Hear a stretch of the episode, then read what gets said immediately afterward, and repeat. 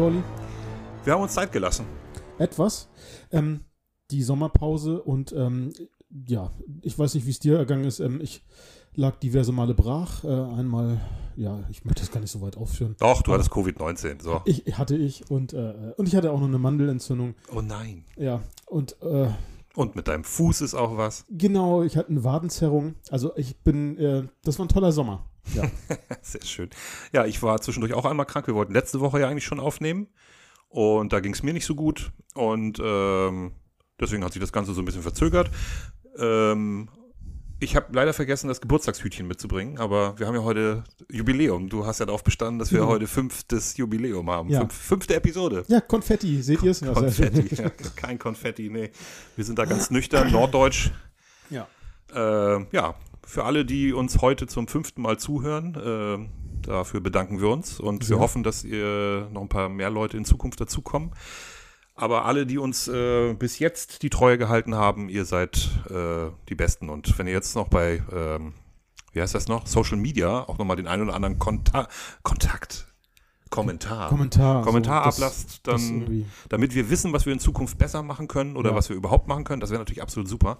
Wir sind noch nicht bei Instagram, beziehungsweise ich bin mir gar nicht sicher, ob, ob das irgendwie schon funktioniert. Manchmal kann man ja so Sachen bei Facebook teilen und dann sind die auch bei Instagram. Wenn ich das persönlich bei mir mache, klappt das. Aber ich glaube, bei, bei, unserem, bei unserer Seite, bei unserer Gruppe klappt das noch nicht. Ja, und wie gesagt, uns steht ja auch noch, unsere, unsere Website steht ja auch noch aus.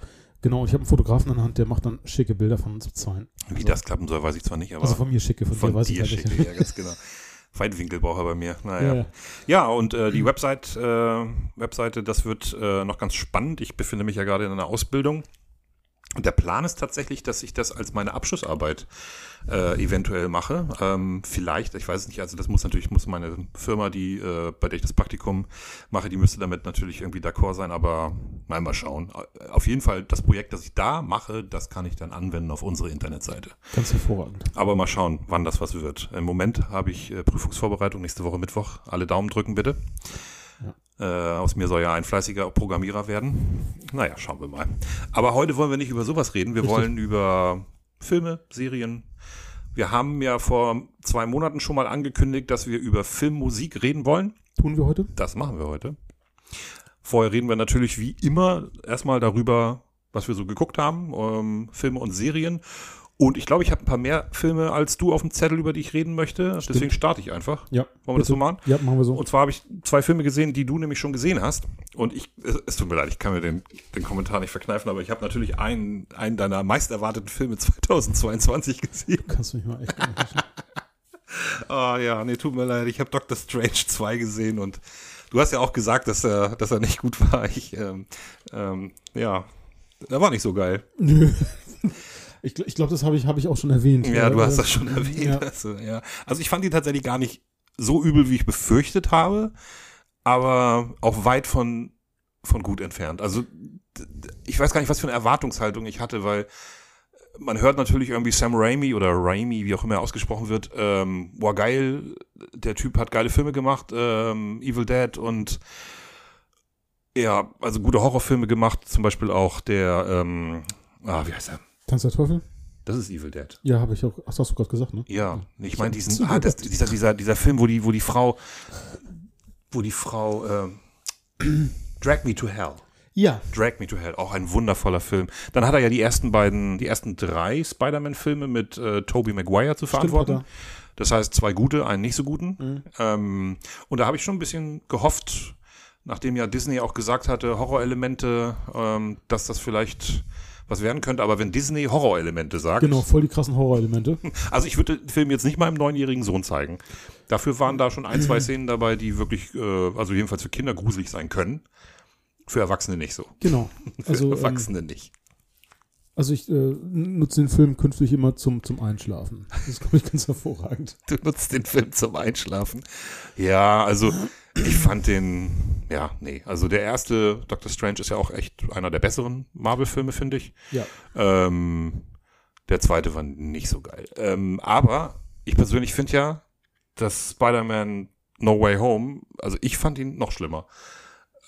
Den haben, also vor allen Dingen, wenn man betrachtet, was der für einen Hype ausgelöst hat und was der für eine Bewertung bei IMDb hat, da frage ich mich, was ist eigentlich die Erwartungshaltung der Menschen heutzutage an einen Marvel-Film? Weil ich kann dem Film nichts abgewinnen.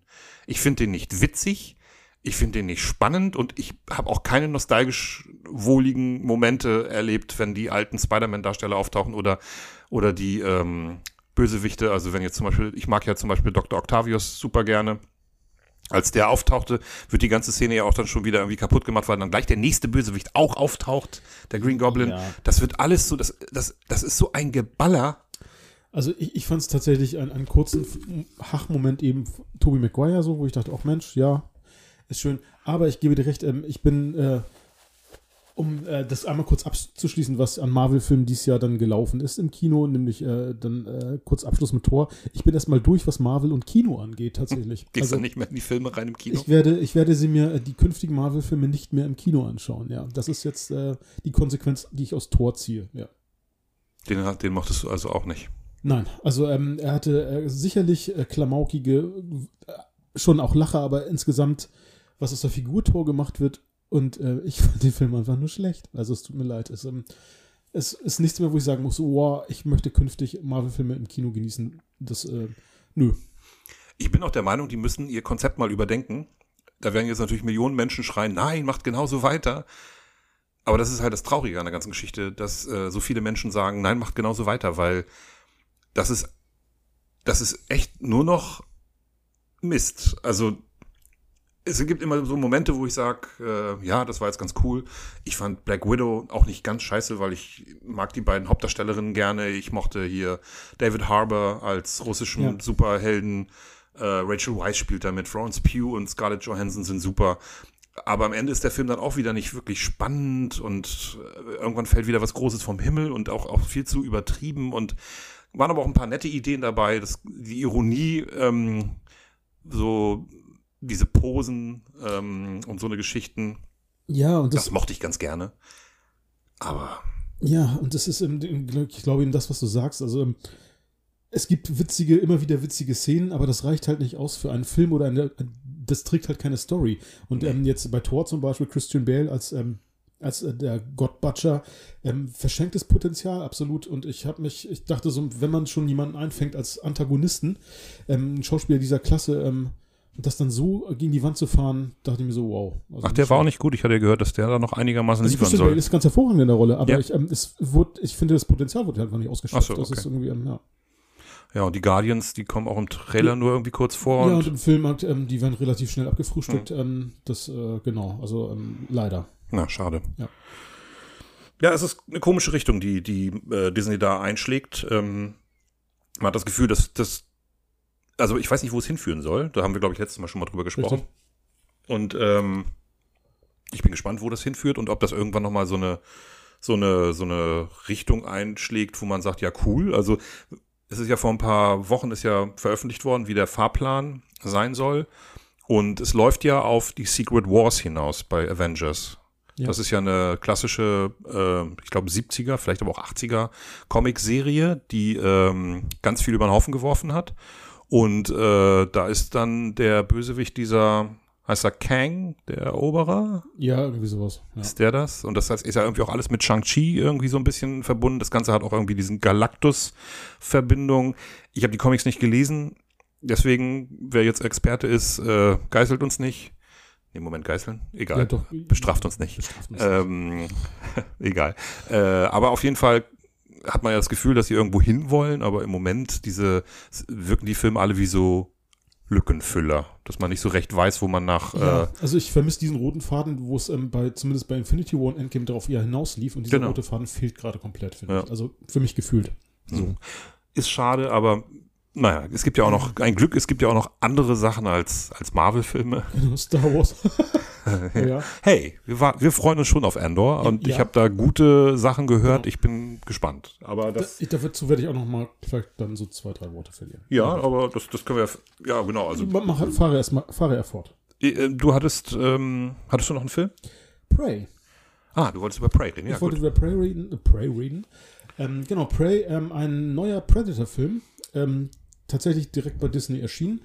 Und ich habe mir diesen Film ohne Erwartung angeschaut. Nach, nach dem letzten Predator Upgrade hieß er, glaube ich, der richtig schlecht war. Ah, mit dem Typen aus Narcos, ne? Ja, das war genau. der, ja. Mhm. Und ich habe jetzt Prey gesehen und äh, das eigentlich ein Prequel ist zu den ganzen äh, Predator-Filmen und ich war positiv überrascht. Also ich habe den Film, bin ohne Erwartung, habe ich gedacht, gedacht ähm, mit meinem Sohn den mir angeschaut und wir saßen danach und dachten so, wow, gar nicht schlecht. Wir haben uns, äh, es war kurzweilig, gut unterhalten gefühlt. Klar, die Storyline ist dieselbe, also ich meine, da bietet Predator an sich nicht viel, aber mit der Umsetzung, also ähm, eines, äh, ja, äh, Native äh, American, also Ja, ja. Genau. Äh, das dann, glaube ich, 1700 irgendwas spielt und, äh, und quasi der Predator sich dann da eben zur Jagd, auf die Jagd begibt. Und ähm, vom Ansatz her nette, frische Darsteller, die man noch nie gesehen hat. Ich fand es einfach, ja, gut unterhalten gefühlt. Nette Science Fiction und ähm, Okay, es verknüpft doch so ein bisschen diese Vertreibung der Indianer schon. Also da sind irgendwelche genau, also Siedler, die dann da die Fra Indianer, französische die ähm, Native äh. Feinsteller und, und Ah, ja. Pelzjäger, genau. Ah ja. wo, wo man so die ersten, also ähm, ja, dann, ich sag mal, Zwistigkeiten erlebt hinsichtlich der, der Vertreibung oder dass ähm, eben so eine Büffelherde abgeschlachtet dann auch gezeigt wird, ähm, komplett und äh, um die, nur um die Tiere, nur um die Fälle beraubt. Das ist, ähm, ja, und war auch eine beeindruckende Szene, muss ich sagen. Das war schon, hatte ein bisschen Vibes von äh, der mit dem Wolf tanzt so. Also war, ein, war ja ähnliches. Okay. Genau, aber es war, Der mit dem Genau. Wolf ta- tanzt, einer der großen Filme, die ich nie gesehen habe. Hm. Tja. Vielleicht irgendwann mal nachholen, aber mal schauen. Ja, ähm, ich werde mir den dann auch mal anschauen. Also ich habe gehört, dass er nichts Neues dem Kanon hinzufügt Richtig. und dass es im Grunde genommen ein formulierter Predator-Kram ist und wenn man Bock darauf hat, dann kann man das gut gucken, aber wenn man was anderes erwartet, dann wird man enttäuscht, aber ich erwarte ja schon nicht mehr viel. Ich erwarte nicht mehr viel. Ja. Also da bietet er auch nichts Neues. Also du wirst ja nicht irgendwo sagen, irgendwie, oh wow, das war jetzt aber innovativ oder so. Ähm, ich habe noch zwei Filme gesehen mit einem guten Kumpel. Haben, ich habe ich letztens einen sehr, sehr schönen Horrorfilmabend gemacht und wir haben uns 80er Jahre Horrorfilme angeguckt. Zwei Horrorfilme, die ich nie gesehen habe, weil ich mich äh, in der Zeit, als die rauskamen, natürlich überhaupt nicht getraut habe, die zu gucken.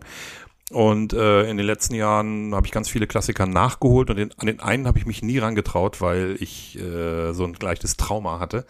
Es war ähm, es waren Hellraiser und äh, der erste Teil und äh, der Blob, das Remake aus den 80ern.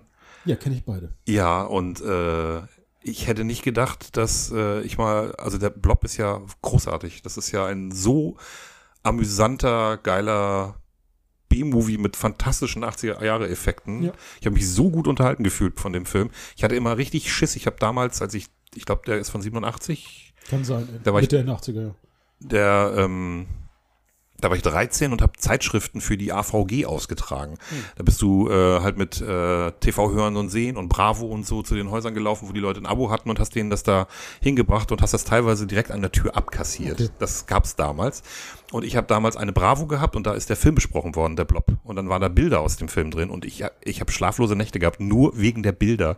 Da ist ja einmal diese Szene, ähm, wie, wie, äh, ich glaube, das ist am Anfang dieser Footballspieler, der wird dann von so einem, von dem Glibber-Blob dann irgendwie komplett eingeglibbert und will versucht irgendwie so aufzustehen und zu seiner Freundin zu gelangen und das Bild war da und oh, boah, ich hatte, ich hatte richtig Schiss, den Film zu gucken und habe mich jetzt echt nach, naja, seit über 30 Jahren, nach über 30 Jahren habe ich mich getraut und der ist natürlich total harmlos und ich wusste das natürlich auch vor zehn Jahren schon, Ja. aber super unterhaltsam. Also wirklich gut Ja, und ich habe den auch tatsächlich ganz witzig. Ich habe den das letzte Mal tatsächlich, glaube ich, auch zu der Zeit damals gesehen. Den kann man immer noch gucken. Der ist Ja. einfach herrlich. Der hat geile 80er Jahre Musik, geile 80er Jahre Klamotten, äh, geile 80er Jahre Atmosphäre und dazu einen echt fiesen, äh, fieses außerirdisches Monster, beziehungsweise Ja. stellt sich heraus, naja, egal. Falls jemand den Film noch nicht kennt, möchte ich nicht zu viel verraten.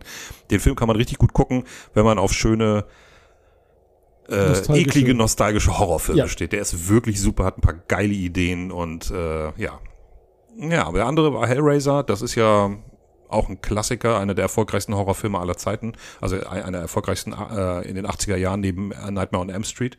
Und äh, der hat mir auch gut gefallen, aber ähm, der ist halt nicht so unterhaltsam. Der heißt halt eher, das ist halt wirklich ein purer klassischer Horrorfilm. Also da, da also das geht um Dämonen, es geht um Schmerz, es geht um einfach nur böse Kreaturen, die nur böse sein wollen, die ja gar keine Intention ansonsten haben und ähm, und diese die die Figuren sind im Grunde genommen ja die sind nicht sympathisch, die da mitspielen, weil die von diesen von diesen Kräften dann auch beeinflusst werden. Also das ist ähm, aber trotzdem auch ein guter Film, äh, aber Unterhaltungsfaktor für eine Party, da würde ich immer den Blob empfehlen. Ja, Eher äh, als Hellraiser. Hellraiser, auch einer, tatsächlich ein Horrorfilm, der mich als äh, Jugendlicher dann doch auch traumatisiert hat. Ich habe den gesehen und ich war schockiert.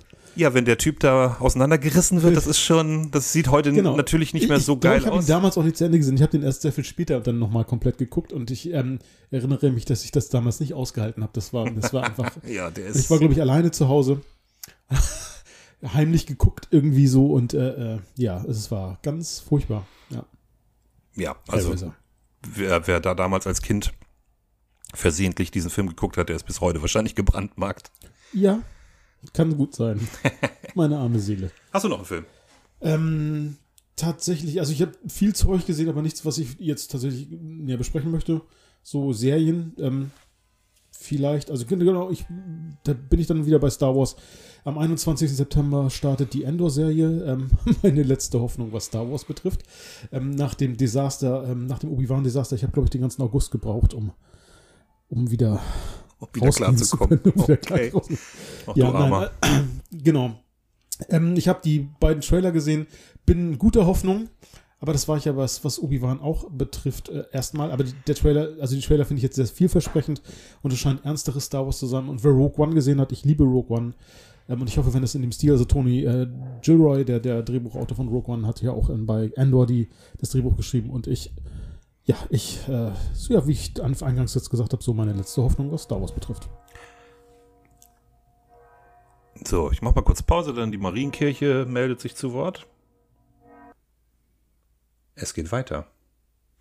Die Marienkirche bimmelt nicht mehr, wir können weitermachen. Weißt du, wo wir stehen geblieben waren?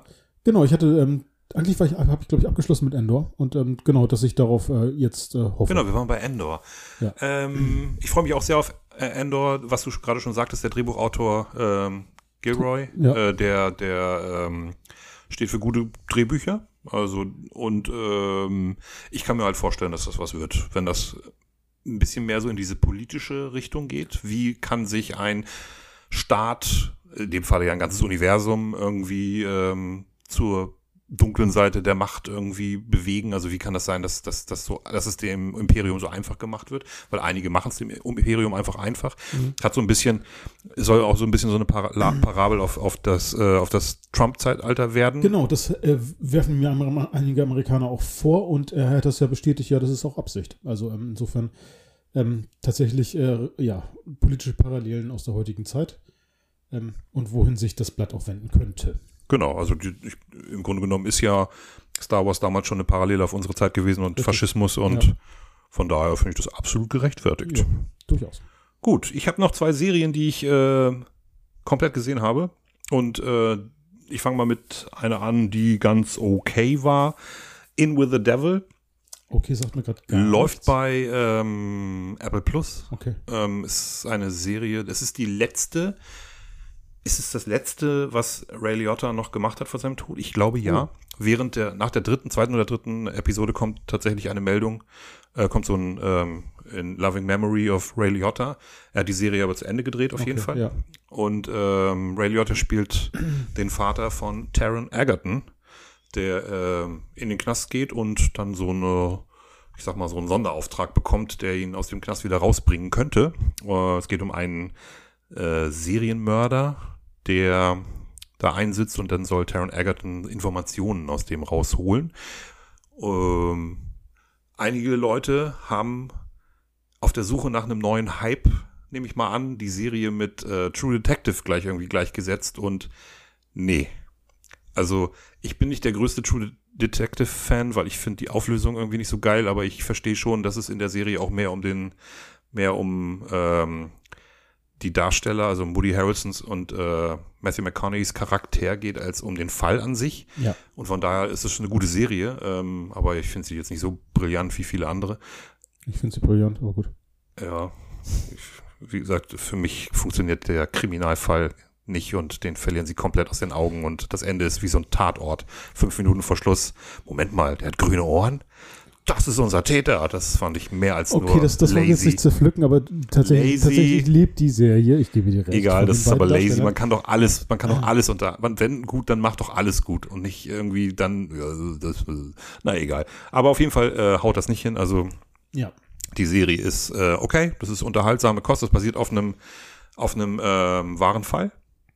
Ähm, ich, wenn ich das richtig verstanden habe, heißt die Serie im Original Blackbird und im Deutschen heißt sie In with the Devil. Das ist wieder einer von diesen, Das ist ja spannend. ja, das ist schon wieder eine von diesen äh, Entscheidungen, die ich nicht nachvollziehen kann. Übrigens, dazu sollten wir vielleicht mal 96 tatsächlich eine Folge Da machen. könnten wir eine Sondersendung machen, ja. Genau, eine Sondersendung zu. Äh, äh, Entweder eigenartigen deutschen Untertiteln, ich sag nur Alien, das unheimliche Wesen aus dem All. Nicht, dass da irgendwie Verwechslungen auftreten, dass das eventuell das kuschelige Tier aus dem All wäre oder so. Nee, oder, naja, auch ein schönes Beispiel. neu eingeenglischte Titel. Ja. Ja, äh, Taken mit Liam Neeson in Deutschland, 96 Hours. Ja. Also, wenn, warum, warum denn nicht 96 Stunden? Also, Ja. ich meine, warum dann auch, ich, ich, na, egal, aber das ist ein anderes Thema, das machen wir irgendwann Machen mal. wir bestimmt nochmal. Das haben wir ja aus Spaß, hatten wir das, glaube ich, beim Popquiz mal. Hatte ich mal die Frage, ne? Kann sein. Ich glaube, ich hatte die Frage mal, dass wir beim Filmquiz, Popquiz, welchem auch immer, hatte ich da mal eine Frage gestellt, zu äh, welchem Film gehört dieser deutsche Untertitel, sowas wie Voll auf die Nüsse, Ja, Dodgeball ja genau. und so. Ah, das machen wir irgendwann auch nochmal. Wir sollten auch irgendwann mal ein Quiz machen. Irgendwie in irgendeiner Form, dass wir uns gegenseitig Fragen stellen, aber oder dass wir irgendwie jemanden finden, der uns beide testet und dann betteln wir uns hier direkt äh, live vom Podcast. Ja, dann du das verlieren. Ja, vielleicht. Wahrscheinlich nicht, aber vielleicht. Vielleicht. Man weiß es nicht. Bis wir es gemacht haben. Genau, okay. Zweite und letzte Serie, über die ich noch reden möchte, über die man noch reden muss. Heartstopper. Heartstopper ist eine englische Serie, die gerade auf Netflix läuft, ähm, basiert auf einer Graphic Novel.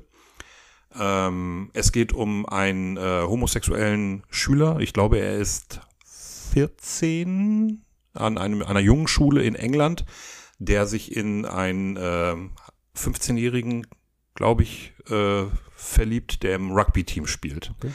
Und ähm, wundervolle Serie. Ich, glaub, ich weiß nicht, wann ich das letzte Mal eine so herzerwärmend schöne Serie gesehen habe wie die. Sie ist witzig, sie ist aber vor allen Dingen einfach nur total schön. Also es ist, ähm, es ist eine, es ist, ich, ich weiß gar nicht, wie ich das in Worte fassen soll. Also die Serie dauert, es sind glaube ich zehn Folgen, ah, 30 Minuten und ich habe in meinem Leben, glaube ich, keine Serie gesehen, wo eine halbe Stunde so schnell vorbeigegangen ist. Ich saß vor, vor dem Fernseher und dachte, äh, wie was, die Folge ist vorbei? Aber warum? Das kann nicht sein, die hat doch gerade erst angefangen. Also das war wirklich eine sehr, sehr schöne Serie, die, äh, wie ich persönlich finde, auch eine total schöne Botschaft ähm, übermittelt, dass sich Menschen, die anders sind, nicht dafür entschuldigen müssen, dass sie anders sind. Und das wird sehr, sehr geil transportiert. Ich find's, ich find's toll. Ich find viele, Le- also die Leute, man so, also Leute, guckt euch die Serie an, die ist einfach wirklich schön. Die ist wirklich sehr, sehr schön. Nehme ich mal mit. Ja, also an, jetzt gerade, wo es langsam grau und dunkel wird und man vielleicht das Herz vielleicht ein bisschen schwer wird, äh, Hardstopper angucken ähm, und die wird auch fortgesetzt. Es gibt, ich weiß gar nicht, wie viele Graphic Novels es gibt. Es muss, ich glaube, es gibt auch drei und es soll dann wahrscheinlich auch drei Staffeln geben. Okay. Ja, macht richtig viel Spaß. Unbedingt angucken. Gut. Hast du noch was? Nee, das war's. Ich, aber ich glaube, du hast da noch ein Thema. Ich habe noch ein. Thema. Ja, zur Serie. Zu welcher Serie?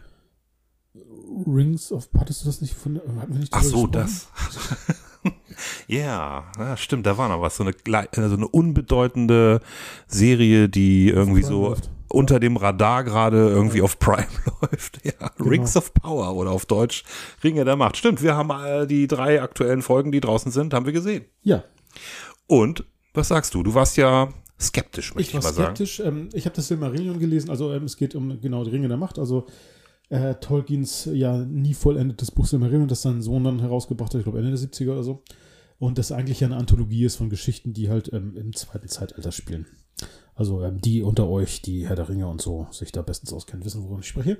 Ähm, ja, ich war, ich war skeptisch, weil eben aufgrund de dessen, dass ja äh, im Silmarillion immer wieder äh, Menschen auftauchen oder Figuren auftauchen ähm, über einen Zeitraum von ja mehreren hundert Jahren, ähm, wo man weiß, okay, Menschen sind sterblich und leben keine mehrere hundert Jahre, dann aber Elben natürlich schon. Und ich war skeptisch hinsichtlich, wie sie daraus eine gute Geschichte machen. Folglich bin ich auch in die erste Folge etwas Ähm, dachte, okay, mal gucken, was die daraus machen. Und ich habe jetzt die ersten drei Folgen gesehen und mu muss sagen, äh, ja, ich muss mich da etwas revidieren. Ich war positiv überrascht. Ich bin eigentlich mit wenig Erwartung rein und es wird von Folge zu Folge besser. Und ähm, tatsächlich auch die, die Effekte, es ist alles rund, nett gemacht, schön gemacht, tolle Charaktere und es macht einfach Spaß zu sehen und auch die Entwicklung zu sehen. Und ähm, ich bin gefangen und ich werde es weiter gucken.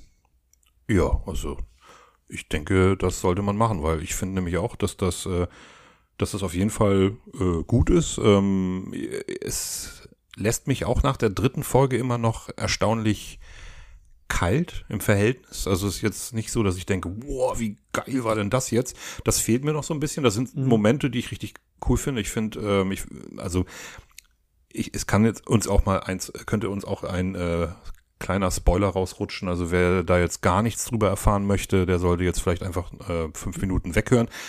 Aber ich finde zum Beispiel in Episode drei ähm, wie die Stadt, ich sage jetzt einfach nichts, ich sage einfach nicht welche Stadt, dann könnt ihr uns auch weiter zuhören, wie diese Stadt dargestellt wird. Also da sieht man, wo die 500 Millionen hingeflossen sind. Ja. Das sieht einfach nur richtig geil aus und das sieht nicht wie in Herr der Ringe, also ich nehme ja Minas Tirith und so, nehme ich immer nicht ab, dass da dass da Menschen leben, das ist halt, das sieht nicht so aus, als könnten da Menschen leben. Das sieht einfach nur wie eine Burg aus. So. Aber da sollen ja irgendwo Menschen leben. Aber da, bei der Stadt, nehme ich das hundertprozentig ab.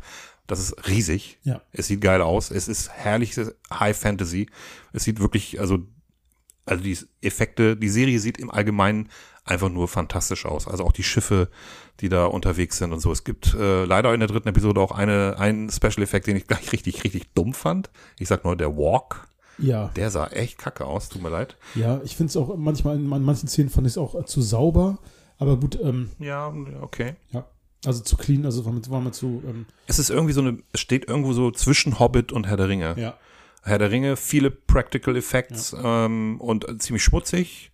Hobbit viel zu clean und viel zu künstlich äh, und ich finde die Serie steht irgendwo äh, dazwischen, aber mehr auf der positiven Seite, also eher in Richtung ähm, Herr der Ringe, auch wenn es nicht so dirty ist, aber aber einfach schöner aussieht. Es sieht irgendwie ja. echter aus ja. und ähm, es gibt auch so ein paar Sachen, die ich nicht so geil finde. Ich habe irgendwie das hat sich jetzt so ein bisschen, ich finde Galadriel ja grundsätzlich ganz cool, aber in der dritten Folge fand ich sie ein bisschen komisch trotzig. Ich hoffe, dass das nicht, nicht so bleibt. Das war ein bisschen eigenartig.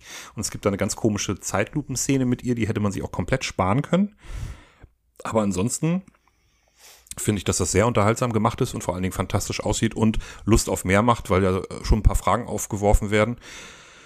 Dieses, dass das alles nicht Kanon ist, zum Beispiel mit den Harefoots.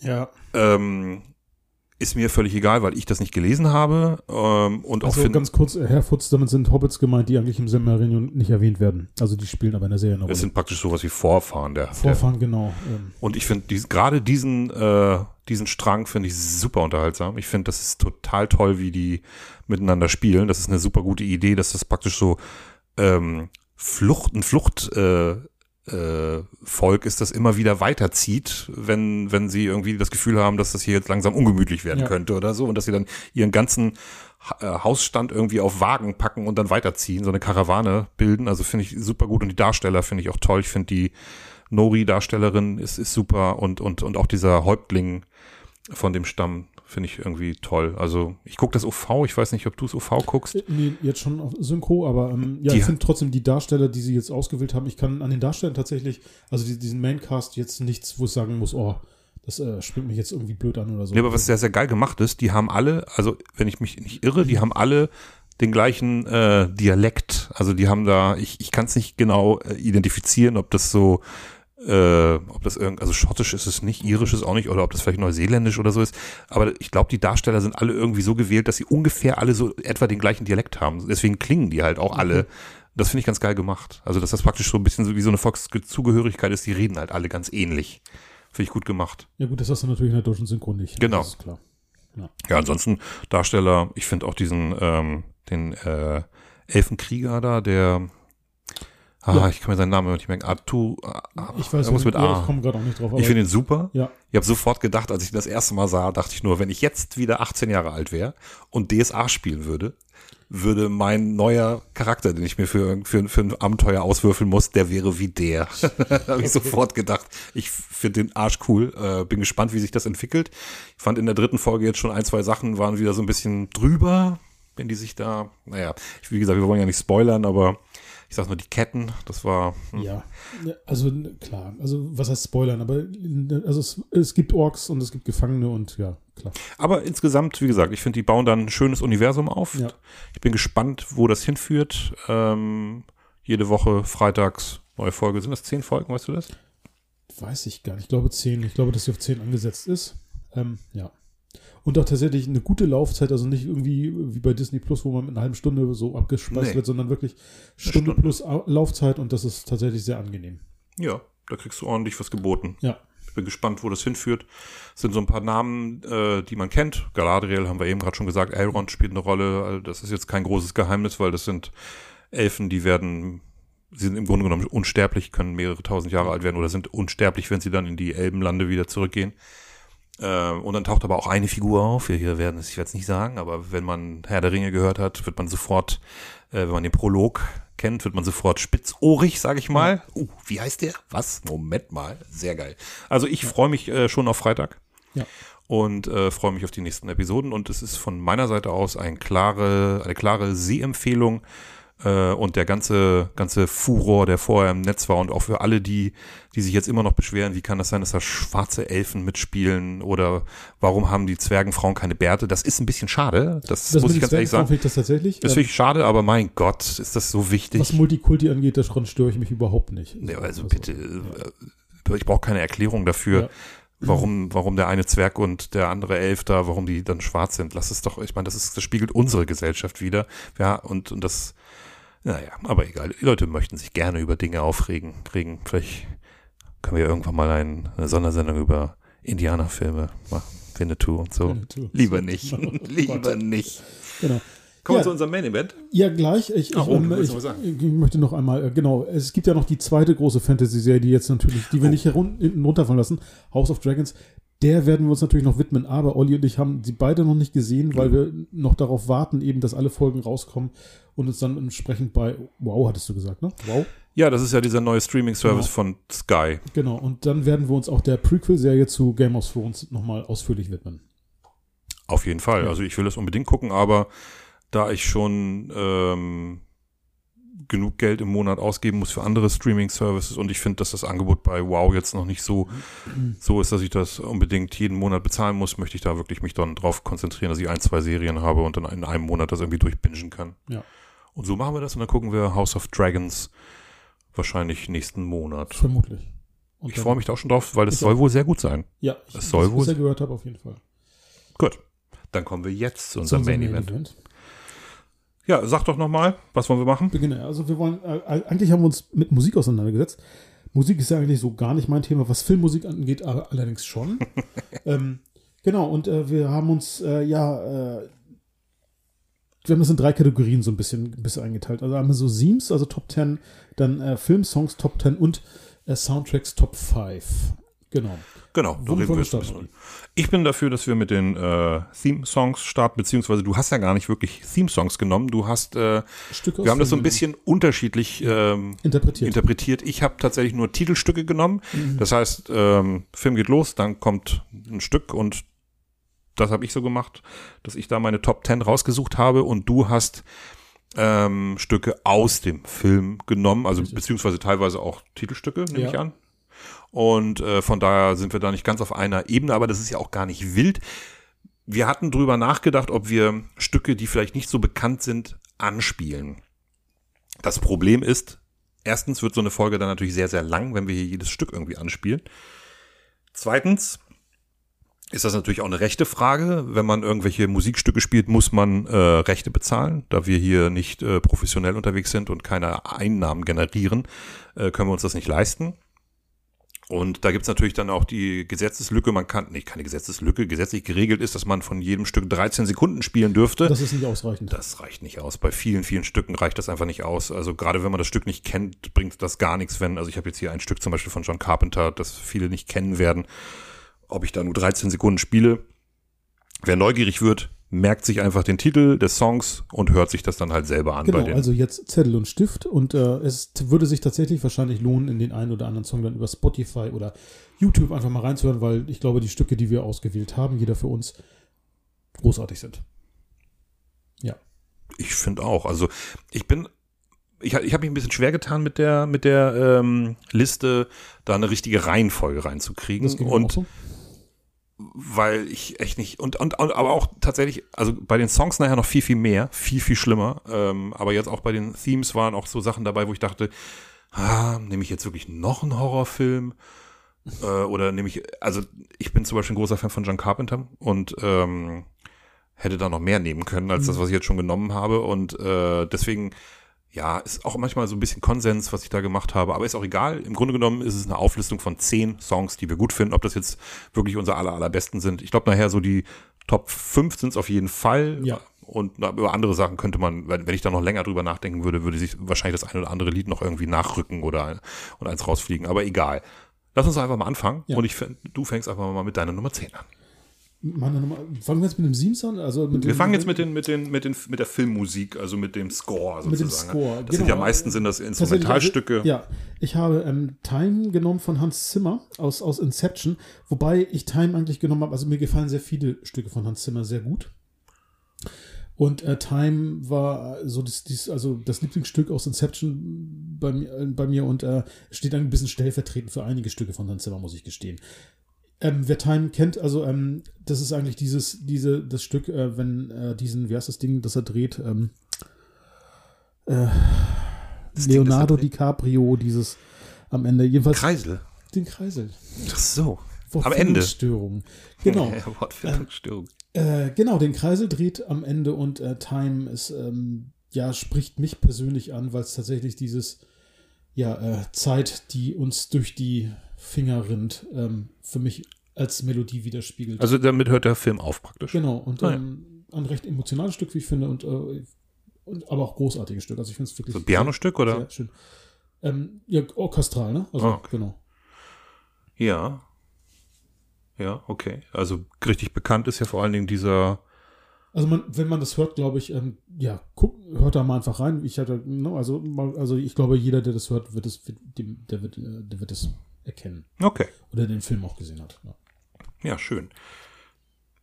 Ich habe tatsächlich auf Platz 10, jetzt muss ich mal überlegen, was ist meine Platz 10? Ach, ich nehme einfach ähm, den Howard Shaw Soundtrack von Lord of the Rings. ja, Ich bekomme einfach eine Gänsehaut, wenn Herr der Ringe losgeht. Dieses, es ist eine Geige, nehme ich mal an. Also ich, ich kann immer, ich bin kein Musiker, ich kann Instrumente nicht so richtig äh, zuordnen, aber wenn, wenn Galadriel anfängt zu sprechen und so und, und, hä? es ist eine Geige. Ja, ja, Ja, ja, eben. Äh, Und dann kommt dieses, diese, diese leise Melodie da im Hintergrund und, und ach, das ist, also da kriege ich jetzt schon wieder eine Gänsehaut, wenn ich nur dran denke. Und ich freue mich drauf, dass ich den dieses Jahr auch wieder gucken werde, weil ich mir die eigentlich um Weihnachten rum immer angucke. Ja. Einfach wunderschön. Kommt auch die Serie nicht dran. Äh, da ist Howard Shaw ja beteiligt, aber er ist nicht der Einzige, der da, Nee, der da, genau. äh, ich weiß nicht, ist ein anderer Komponist, der sich um den Hauptteil der Musik kümmert, aber ich glaube, das Titellied ist wieder von Howard Shaw. ja. Genau, aber das ist einfach wunderschön. Ich Ja. liebe es. Es ist, wie gesagt, das ist äh, ganz selten, dass, dass ein Film anfängt und bei mir sofort eine Gänsehaut auslöst und aber da immer. Ja. Auf jeden Fall. Okay. In Verbindung aber auch mit dieser, Szene. die ganze Szene. Das Ja. ist einfach brutal gut. Dein Platz 9. Mein Platz 9, ja, tatsächlich ein Sprung in die 60er Jahre. Ähm, und zwar aus äh, Once Upon a Time in West, äh, Ennio Morricone, Man with a Harmonica. Ähm, Fantastisch. klassische, äh, äh, Klassiker, also ich glaube, ähm, jeder weiß, was ich meine. Ähm, Heißt der Man with a Harmonica Ich- oder also- Harmonicas Theme? Nee, ich habe tatsächlich Man with a Harmonica, Ja, okay. aber ähm, kann auch, äh, vielleicht hat, hat, das, hat das Stück auch zwei Namen oder verschiedene Titel oder das geführt, aber zumindest habe ich das, weil ich es extra nochmal ähm, gegoogelt habe, aber egal. Man, also, Unglaublich ich geil. glaube, das Stück kennt jeder ja ohne Worte und es ist eigentlich für mich so der, der Marker in dem Film, wo, ähm, die Szene auch an sich. Er ist auch nicht das Titellied. Das Ich- Titellied ist genau. ein anderes, genau. Deswegen habe ich das nicht genommen, weil ich halt auch mir selber gesagt habe, ich nehme nur Titellieder. Beim, von mir kommt auch noch ein Morricone-Song. Ähm, aber wenn ich nicht nur Titellieder genommen hätte, wäre der dabei gewesen. Ähm, vor allen Dingen in Verbindung mit der Szene, wenn man herausbekommt, Ja. wer ist Harmonika eigentlich. Das ist so unfassbar gut. Äh, Henry Fonda als Bösewicht, der erkennt, was da eigentlich läuft und dann diese Musik dazu. Wow, einfach nur. Auch so ein Gänsehautmoment. Ja. Definitiv. Ja. Äh, Es ist ja nicht mein Lieblings-Morricone-Film, das äh, Morricone-Film, äh, Sergio Leone-Film. Äh, das ist äh, The Good, the Bad and the Ugly. Ja, ähm, auch. weil äh, ich finde, dass der, dass, dass das ähm, Spiel mir das Lied vom Tod ähm, ein, zwei Längen hat, die, das sind immer so Momente, wo man echt auf Klo gehen kann. Die sind noch nicht viele, aber die hat, die hat The Good, the Bad and the Ugly halt nicht, obwohl der Film deutlich länger ist. Äh, woran das liegt, weiß ich gar nicht. Es gibt aber so ein, zwei Momente, aber egal. Ähm, diese Auflösung ist, wie gesagt, das ist so gut. Die Eröffnungssequenz ist der Hammer, wenn die Typen da am Bahnhof warten und Genau. Also Leone ist brillant und ähm, ich weiß, da, da, da werde ich, da tust du dir, tust du dich wahrscheinlich schwer, das irgendwie zu bestätigen, aber ich finde ja, dass Morricone ähm, vielleicht sogar der beste Filmmusikkomponist aller Zeiten ist. Ich weiß, dass bei dir steht ja einer wahrscheinlich über allem. Nein, nicht unbedingt. Der, Das- das den wir ja- überhaupt noch gar nicht angesprochen haben, warum wir die Musikgeschichte überhaupt machen. Das hat ja einen Grund, weil dieses Jahr jemand 90 geworden ist. Stimmt, John Williams. äh, Ja. Auf John Williams kommen wir gleich aber auch. Ja, ich denke, dass, wir, dass du auf John William kommst, ja. ja. Ich habe ihn tatsächlich nicht in meiner Top 10. Du hast ihn nicht in deiner Top Nein, 10? ich weiß ja, dass du ihn in deiner Top 10 hast, deswegen Ja, musste das- ich das nicht machen. Tatsächlich mehr. Ja, aber dazu kommen wir noch. Achtmal. Ah, Nein, achtmal. Achtmal. Von zehn, nein. Ja, nein, nein, nein, das war nur ein Scherz natürlich. Ähm, deine neun, also, spielen wir das Lied vom Tod. Meine neun, ähm, nehmen wir doch einfach mal, wie gesagt, ich habe keine richtige Reihenfolge angegeben, ich hoffe, ich mache jetzt nichts doppelt. Halloween von John Carpenter. Ja. hatte ich mal als Klingelton auf meinem Telefon. Ähm, ich liebe John Carpenter grundsätzlich.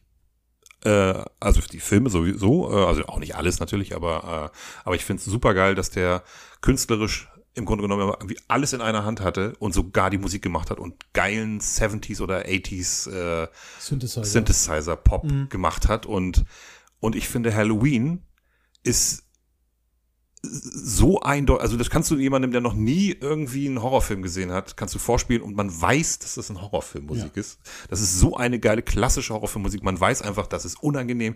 Ist ja dieses, dieses, ähm, und dann kommt ja irgendwann aber im Hintergrund dieses, ja. dieses Brummen, dieses bedrohliche Brummen im Hintergrund. Brillant. Einfach super. Ich liebe Horrorfilmmusik im Allgemeinen. Ich hätte eigentlich noch mehrere Sachen nehmen können. Ich erwähne einfach nur mal Tubular Bells äh, aus ähm, Der Exorzist. Ja. Äh, äh, auch super, aber ich habe mich jetzt in dem Falle, hab ich, äh, ist, hat das, das nicht in meine Top 10 geschafft, aber Halloween von John Carpenter. Genau. Die 8. Meine acht, ähm, tatsächlich ähm, mit der Szene verbunden und zwar ähm, heißt das einfach nur Main-Titel und zwar aus äh, Alien von Jerry Goldsmith und äh, wer die, die Eingangssequenz von dem klassischen, also von dem ersten Teil sieht, ähm, dieses aufbauende, sich, ähm, also es vermittelt schon dieses Gefühl von hier ist irgendwas sehr unangenehm, unheimlich, ähm, das unheimliche Wesen genau aus dem Das All. unheimliche Wesen. genau. Und, ähm, und dieses langsam sich steigernde und ähm, wie dann auch die, der Alien-Schriftzug entsteht, ähm, finde ich einfach großartig. Das ist eine großartige äh, musikalische Einleitung in einen Film, die mich bis heute ähm, ja immer noch fesselt. Ja. Fantastisch. Ähm, ist bei mir auf jeden Fall auch, ich habe überlegt, ob das bei mir in meine Top 10 mit reinkommt. Ich habe mich dann ähm, nachher dagegen entschieden, weil ich einfach ein paar Sachen noch besser finde. Und ich war mir auch nicht ganz sicher, ob nicht vielleicht sogar bei mir das ähm, Aliens-Theme von James Horner, ob ich das nicht Was sogar auch noch geiler finde. ist, ja. Weil der nimmt nämlich praktisch das Goldsmith-Ding ein bisschen auf und macht da so sein eigenes Teil draus. Ja. Finde ich eigentlich auch ziemlich cool. Ähm, aber naja, gut. Äh, das war deine Acht. Sehr schön auf jeden Fall. Also, wie du schon sagst, äh, am Anfang ist ja eigentlich fast nur Stille und dann geht's irgendwie so ganz bedrohlich. Äh, da, ist auch, da gilt das gleiche wie das für Halloween. Man weiß, dass das ein Film ist, in dem da ist das nicht schön, was da passiert. Das ist definitiv irgendwie eher so spannend und gruselig. So, meine acht. Ähm, bleiben wir doch einfach mal äh, Science Fiction und kommen wir zu meinem ersten John Barry. Und das wäre jetzt ein Song gewesen, den ich gerne vorgespielt hätte. Das ist äh, The Black Hole, der Titel, äh, das Titelstück aus The Black Hole. Ja. Fantastisch. Ist es, ja. Ich liebe es. Ich, John Barry, für die, die es nicht wissen, ist ja der ähm, äh, Mann, der dann auch äh, das äh, James Bond-Theme umgesetzt hat. Das ist nicht von ihm. Er hat es nicht selber geschrieben, aber er hat die orchestrale ähm, Umsetzung gemacht und deswegen wird ihm das auch immer zugeschrieben und ähm, man hört das bei The Black Hole. Ähm, das könnte auch, das hätte auch irgendwie in so einem Science-Fiction James Bond wie Moonraker, wobei das eher in die 60er Jahre passen würde, hätte das der Titelsong sein können. Oder so, also so ein Stück, das irgendwie so im Film kommt, wenn man irgendwie um so eine Raumstation rumfliegt oder so. Das hätte auch ein James Bond sein können. Das merkt man total, dass es John Barry ist. Äh, ist es in dem Fall aber nicht. Es ist ein Disney-Film aus den, ähm, ist es doch schon 80er? Nee, 70er, Ende 70er. Ende 70er, ne? 79? 78, 79. 78, Im, im 79. Fahrwasser von Star Wars, ja. Genau, es ist ein bisschen so eine Mischung aus Star Wars und 2001, Ja. kann man so sagen. Also es hat so ein bisschen auch so einen philosophischen Ansatz und ist mit äh, Maximilian Schell, äh, Anthony Perkins und äh, ich persönlich mag den Film. Ich habe mich als Kind total gegruselt bei dem Film. Ich finde ihn noch immer noch gut. Ich finde den gut. Er ist ein bisschen sperrig, Ja. äh, aber diese Titelmelodie ist fantastisch. Ich liebe sie. Ja. Mein Platz 8. Und äh, genau, ja. Und ich sehe auch immer noch dieses Raumschiff vor dem, vor dem schwarzen Loch mit Ja. dieser Melodie. Also das ist, ähm, ja. Ja, schön. Ja, dein Platz 8. Mein Platz 7, äh, Anvil of Crom von Basil Papadopoulos. Und zwar aus dem Film Conan the Barbarian. Ich, einige werden jetzt vielleicht die Augen verdrehen. Ja, martialisches, Testosteron geschwängerter Film. Ähm, Finde ich nicht. Ich, für mich ist es gute, echt sehr gute Fantasy und eine tolle Umsetzung ähm, eines gut. Films. Und Anvil of Crom ist eigentlich auch der Eingang. Das ist der Prolog mit, ähm, und ich finde die Melodie martialisch und eigentlich, ähm, ja, ähm, sie passt sehr gut zu dem Film. Und wer diese Melodie einmal hört, Anvil of Crom, ähm, großartig. Also ich finde, das ist total passend zu Conan, zu dem Charakter. Und ähm, ich finde es äh, nach wie vor, das ist eine Melodie, die mich seit den 80ern fesselt. Und äh, wenn ich sie höre, also ähm, wer die auch einmal gehört hat, der kann die auch dem Film sofort zuordnen eigentlich. Eindeutig. Ja.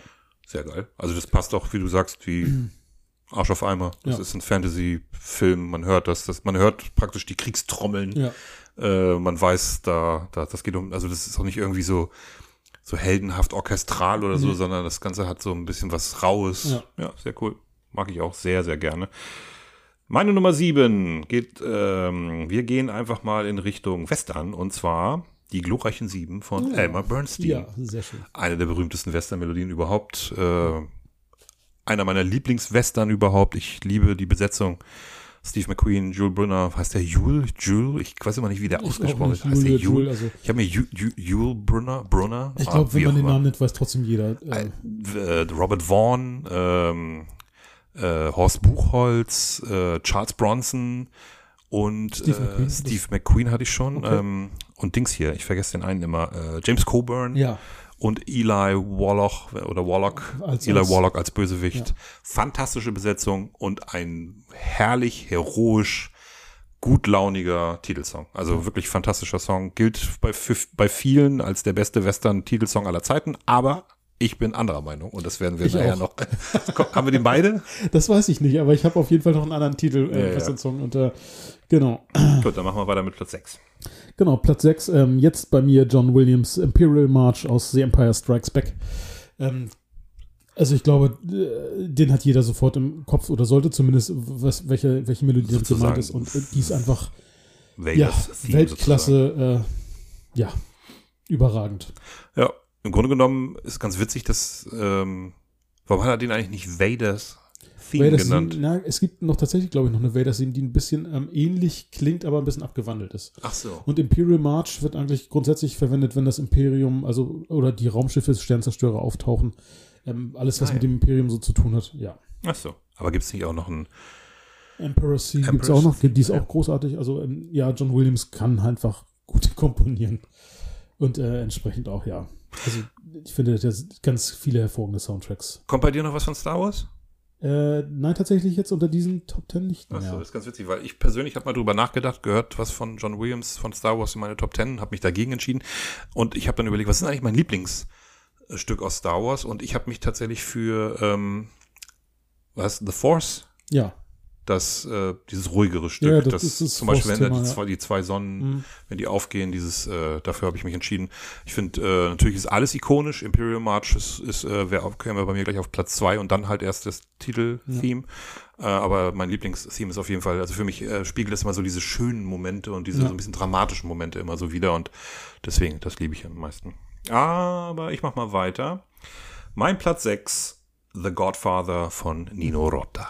Ich habe mir das schon fast gedacht, dass das Oh. unter deinen Top Ten ist, ja. Oh, ich war ja im Kino. Äh, Ja. Wisst ihr haben wir unserer, also die die erste Folge gehört haben, wissen das. Und äh, wenn das losgeht, habe ich nicht nur Gänsehaut, sondern Tränen in den Augen. Es ist einfach, es, das passt so gut zu diesem Film und es ist ein so schönes Stück und äh, jeder weiß, was gemeint ist, wenn das Spiel, Lied irgendwo eingespielt wird. Es ist so würdevoll, es ist so einfach schön. Ja. Machen wir gar nicht lange drüber reden. Es ist einfach ja. ein wunderschönes Stück. Nummer 5. Ja. Nummer 5. Äh, wieder bei John Williams. Diesmal der Raiders March of the Raiders of the Lost Ark. Ähm, für mich äh, eine Titelmelodie, die mich eigentlich schon fast mein Leben begleitet und ähm, grandioser Film, grandiose Titelmelodie, ähm, sehr einprägend. Also wer, wer sie hört, ne? also ähm, man kennt sie und äh, für mich einfach äh, muss unter den Top Ten für mich sein. Ja, ähm, ich finde das ja auch, ich finde ja, ich finde ja gut bei diesen John Williams Dinger, Stücken, dass die halt diesen Wiedererkennungswert haben, aber ich denke manchmal auch, meine Güte, die kann aber auch jeder, jeder Fünftklässler auf einer Bontempi-Orgel irgendwie Na, relativ schnell nachspielen. Dö, dö, dö, dö, dö, dö, dö, dö, so ich auf einer Gitarre. Also ja, also das ist so ein bisschen mein, mein, meine Kritik an diesen John Williams-Dingern. Die sind mir manchmal ein bisschen zu einfach. Star Wars halt auch. Die, die funktionieren in dem Kontext immer, aber wenn ich mir, ich würde mir halt nie irgendwie das als einzelnes Stück anhören. Ich habe mir heute Morgen habe ich mir John Barry Songs oft, äh, als ich zur Arbeit gegangen, zur Schule gegangen bin, habe ich mehrere John Barry äh, Themes auf Kopfhörer gehört. Und fairerweise muss man auch sagen, dass, dass, dass Williams ja nicht nur diese Dinger macht, Richtig. äh, nicht nur diese imposanten Riesenorchester und einfach nur, weiß ich nicht, wie viele Noten hintereinander auf einer, auf einer Orgel abspielen. Das ist ja keine Orgel. Also ihr wisst, was ich, hoffentlich wisst ihr, was ich meine. Äh, das ist eine relativ einfache Melodie, aber das soll ja in dem Fall auch. Das, das soll ja gar kein, kein nichts kompliziertes, Jazziges oder so sein. Nein. Gut, mache ich mal weiter mit meiner Nummer 5. Und das ist dann, Moment, was hatte ich denn schon? Ich nehme einfach mal Attack on Pre Precinct 13 von John Carpenter. ja.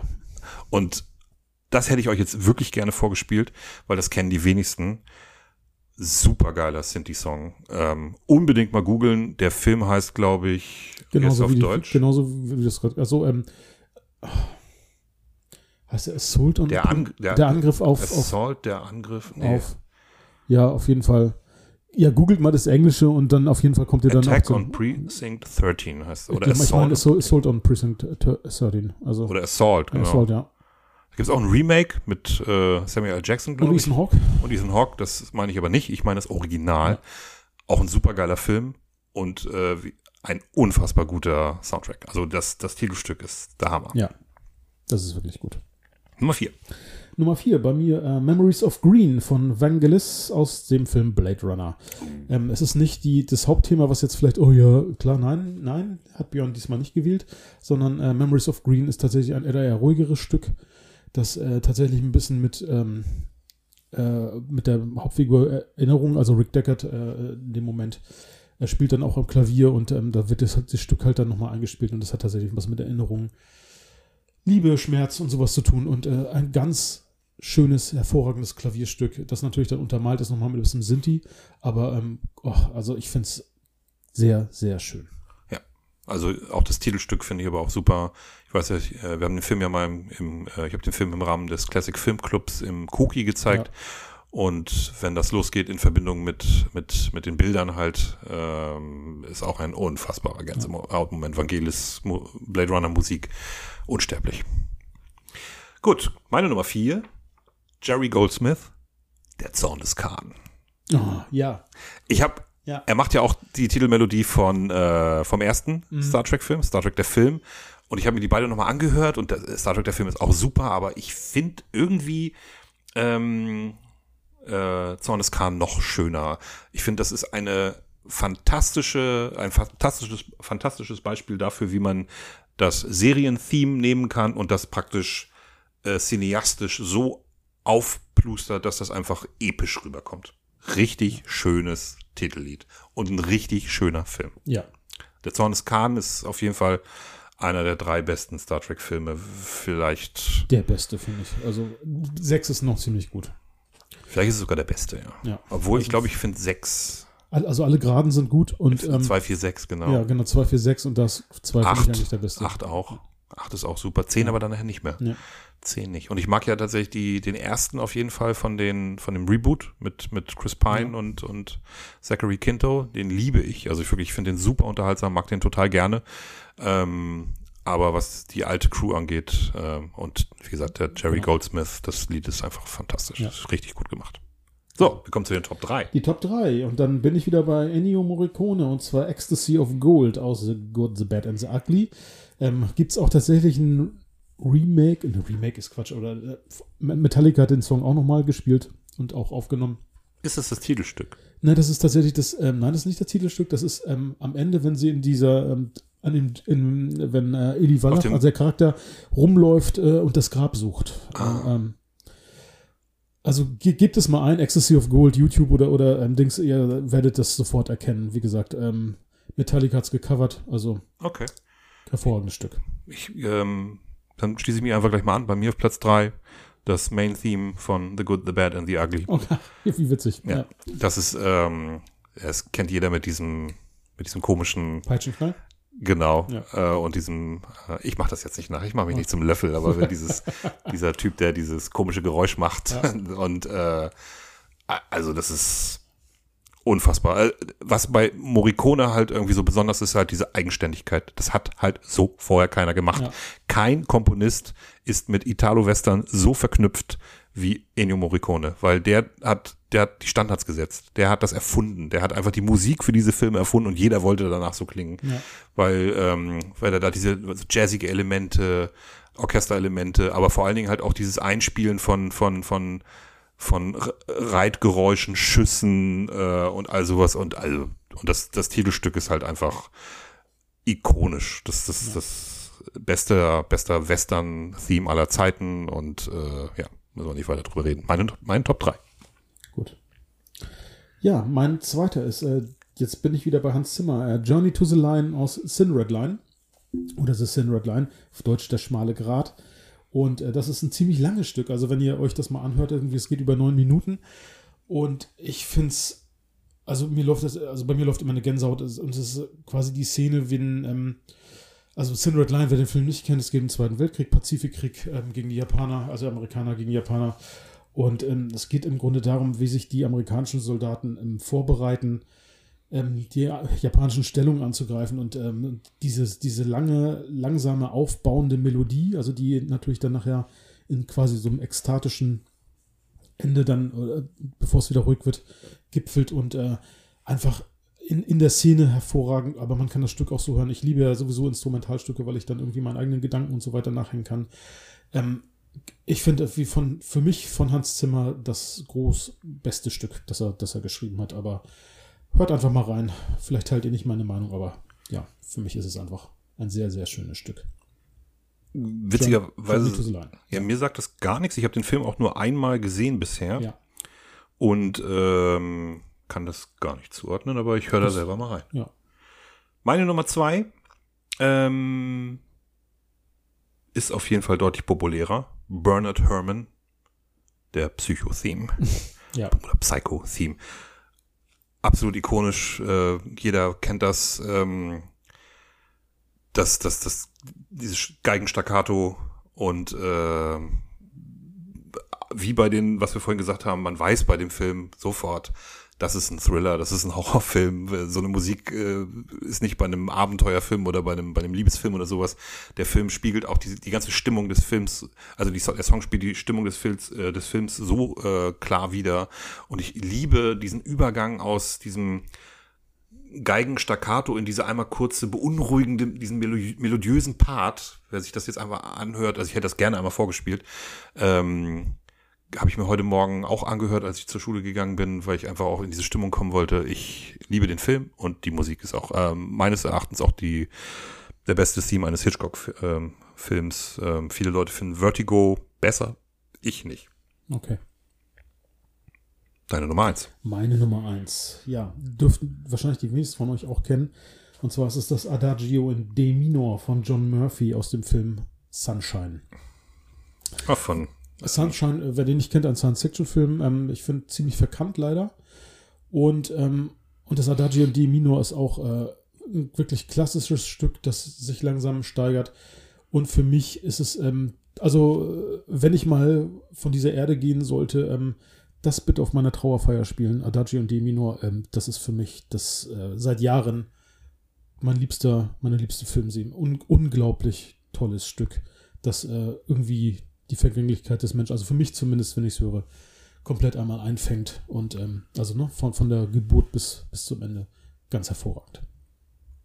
Kenne ich tatsächlich den Film, aber das Stück sagt mir gerade nichts. Wenn du es hörst, kannst du es. Ja? Ja. Okay. Der Film ist wirklich super, wenn gleich man über das Ende von dem Film streiten kann. Ja. Also der, der, der, das könnte auch besser sein, aber egal, das ist ein fantastischer Film. Und wenn ich das höre, okay, das höre ich mir auf jeden Fall nachher mal an. Kommen wir zu meiner Eins. Ja. Die ist ein bisschen populärer. Die, damit wird auch jeder was anfangen können. Da ich, äh, bevor ich Star Wars Fan geworden bin, äh, schon großer James Bond Fan war. Natürlich das James Bond Theme von John Barry, der ja eigentlich äh, von Monty Norman geschrieben wurde. Äh, das, das Stück wurde von Monty Norman geschrieben. Der ist dieses Jahr, glaube ich, auch verstorben. Aber ich meine jetzt ganz explizit die Umsetzung, die orchestrale Umsetzung, die dann halt, naja, Titelmelodie von äh, James Bond Jagd Dr. No wurde und die dann anschließend bei jedem James Bond Film praktisch ähm, die Eröffnungssequenz äh, einleitet, wenn der, Gewehr- der Pistolenlauf und der Schuss und so weiter. Ich liebe das Stück bis heute, die Abwechslungsrei das Abwechslungsreiche, wenn die Gitarre loslegt, alles. Ich liebe James Bond, ich liebe diesen Theme. Für mich ist das. Ich möchte nicht, dass es auf meiner Beerdigung gespielt wird. Da, wird, da soll ein Song von Nada Surf gespielt werden. Ähm, Ja, auch nicht aber, schlecht, aber gut. aber für mich ist das äh, ja fantastische Serie und es ist so ein äh, ikonisches Erkennungszeichen. Also ich, das geht fast über alles. So, Okay, meine Nummer eins. super. Schöne Liste und vor allen Dingen zwei Sachen, die ich auf jeden Fall, die mir jetzt gerade gar nicht so richtig. äh, Das wäre jetzt natürlich schön gewesen, wenn wir das hätten spielen Ja, können. ja, ja, war gut. Genau, da seid ihr natürlich gefragt, eure Kreativität hinsichtlich eurer ähm, Kreativität, eure eigenen Songs schreiben, bitte. Nein, nein, nein, aber äh, hinsichtlich äh, dessen, wie ihr diese Songs dann auf euren medialen Geräten vielleicht euch anhören mögt. Ja, und wer Lust hat, äh, uns vielleicht seine Lieblingsthemes zu schreiben, wir sind bei Facebook unter Klugschnacker zu finden. Genau. Und wir würden euch auch erwähnen. Also das ist irgendwie, ähm, ne? Genau. Also, wenn, wenn jemand gerne mal hier erwähnt werden möchte, dann Ja. bitte einfach mal kommentieren, was wir besser machen sollen, was wir lieber gar nicht machen sollen oder einfach mal seine Lieblingsthemes oder so. Kommen wir zu einer noch interessanteren Kategorie, wie ich finde. Nein, nicht interessanter, aber einer auch sehr interessanten Kategorie, nämlich unsere Top 10 Songs in, Sie. in Filmen. Ähm, ich habe mich ein bisschen eingeschränkt. Und zwar habe ich mir gesagt, keine Songs aus Musicals, Habe ich auch nicht genommen. sehr gut. Und was habe ich nicht auch nicht gemacht? Und ähm, keine Songs, die im Film im Grunde genommen selber gesungen werden. Weil dann wäre nämlich für mich auf jeden Fall Que Sera Sera von Doris Day aus äh, Der Mann, der zu viel wusste dabei gewesen.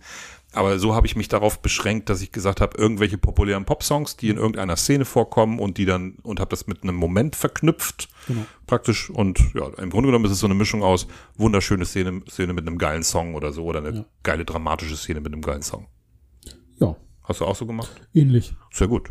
Dann würde ich sagen, du hast gerade angefangen, dann fangen wir einfach nochmal an.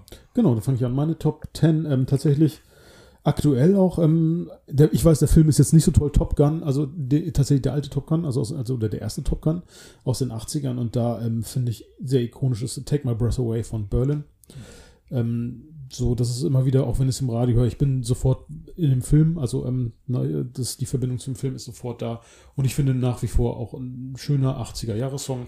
Ähm, ja, der eigentlich schon immer so unter meinen, glaube ich, Top 10 Filmsongs Okay. passiert. Ja, Weißt du, in welcher Szene der im Film ja vorkommt? ich, ich glaube schon in der äh, Liebes, äh, warum auch immer Kelly McGillis Tom Cruise da cool findet, aber ähm, manchmal versteht man Frauen einfach nicht und es ist einfach, genau, ja. ja, okay. Ich hätte, glaube ich, wenn ich mein Top-Song aus dem Film wäre tatsächlich Danger Zone, glaube ich.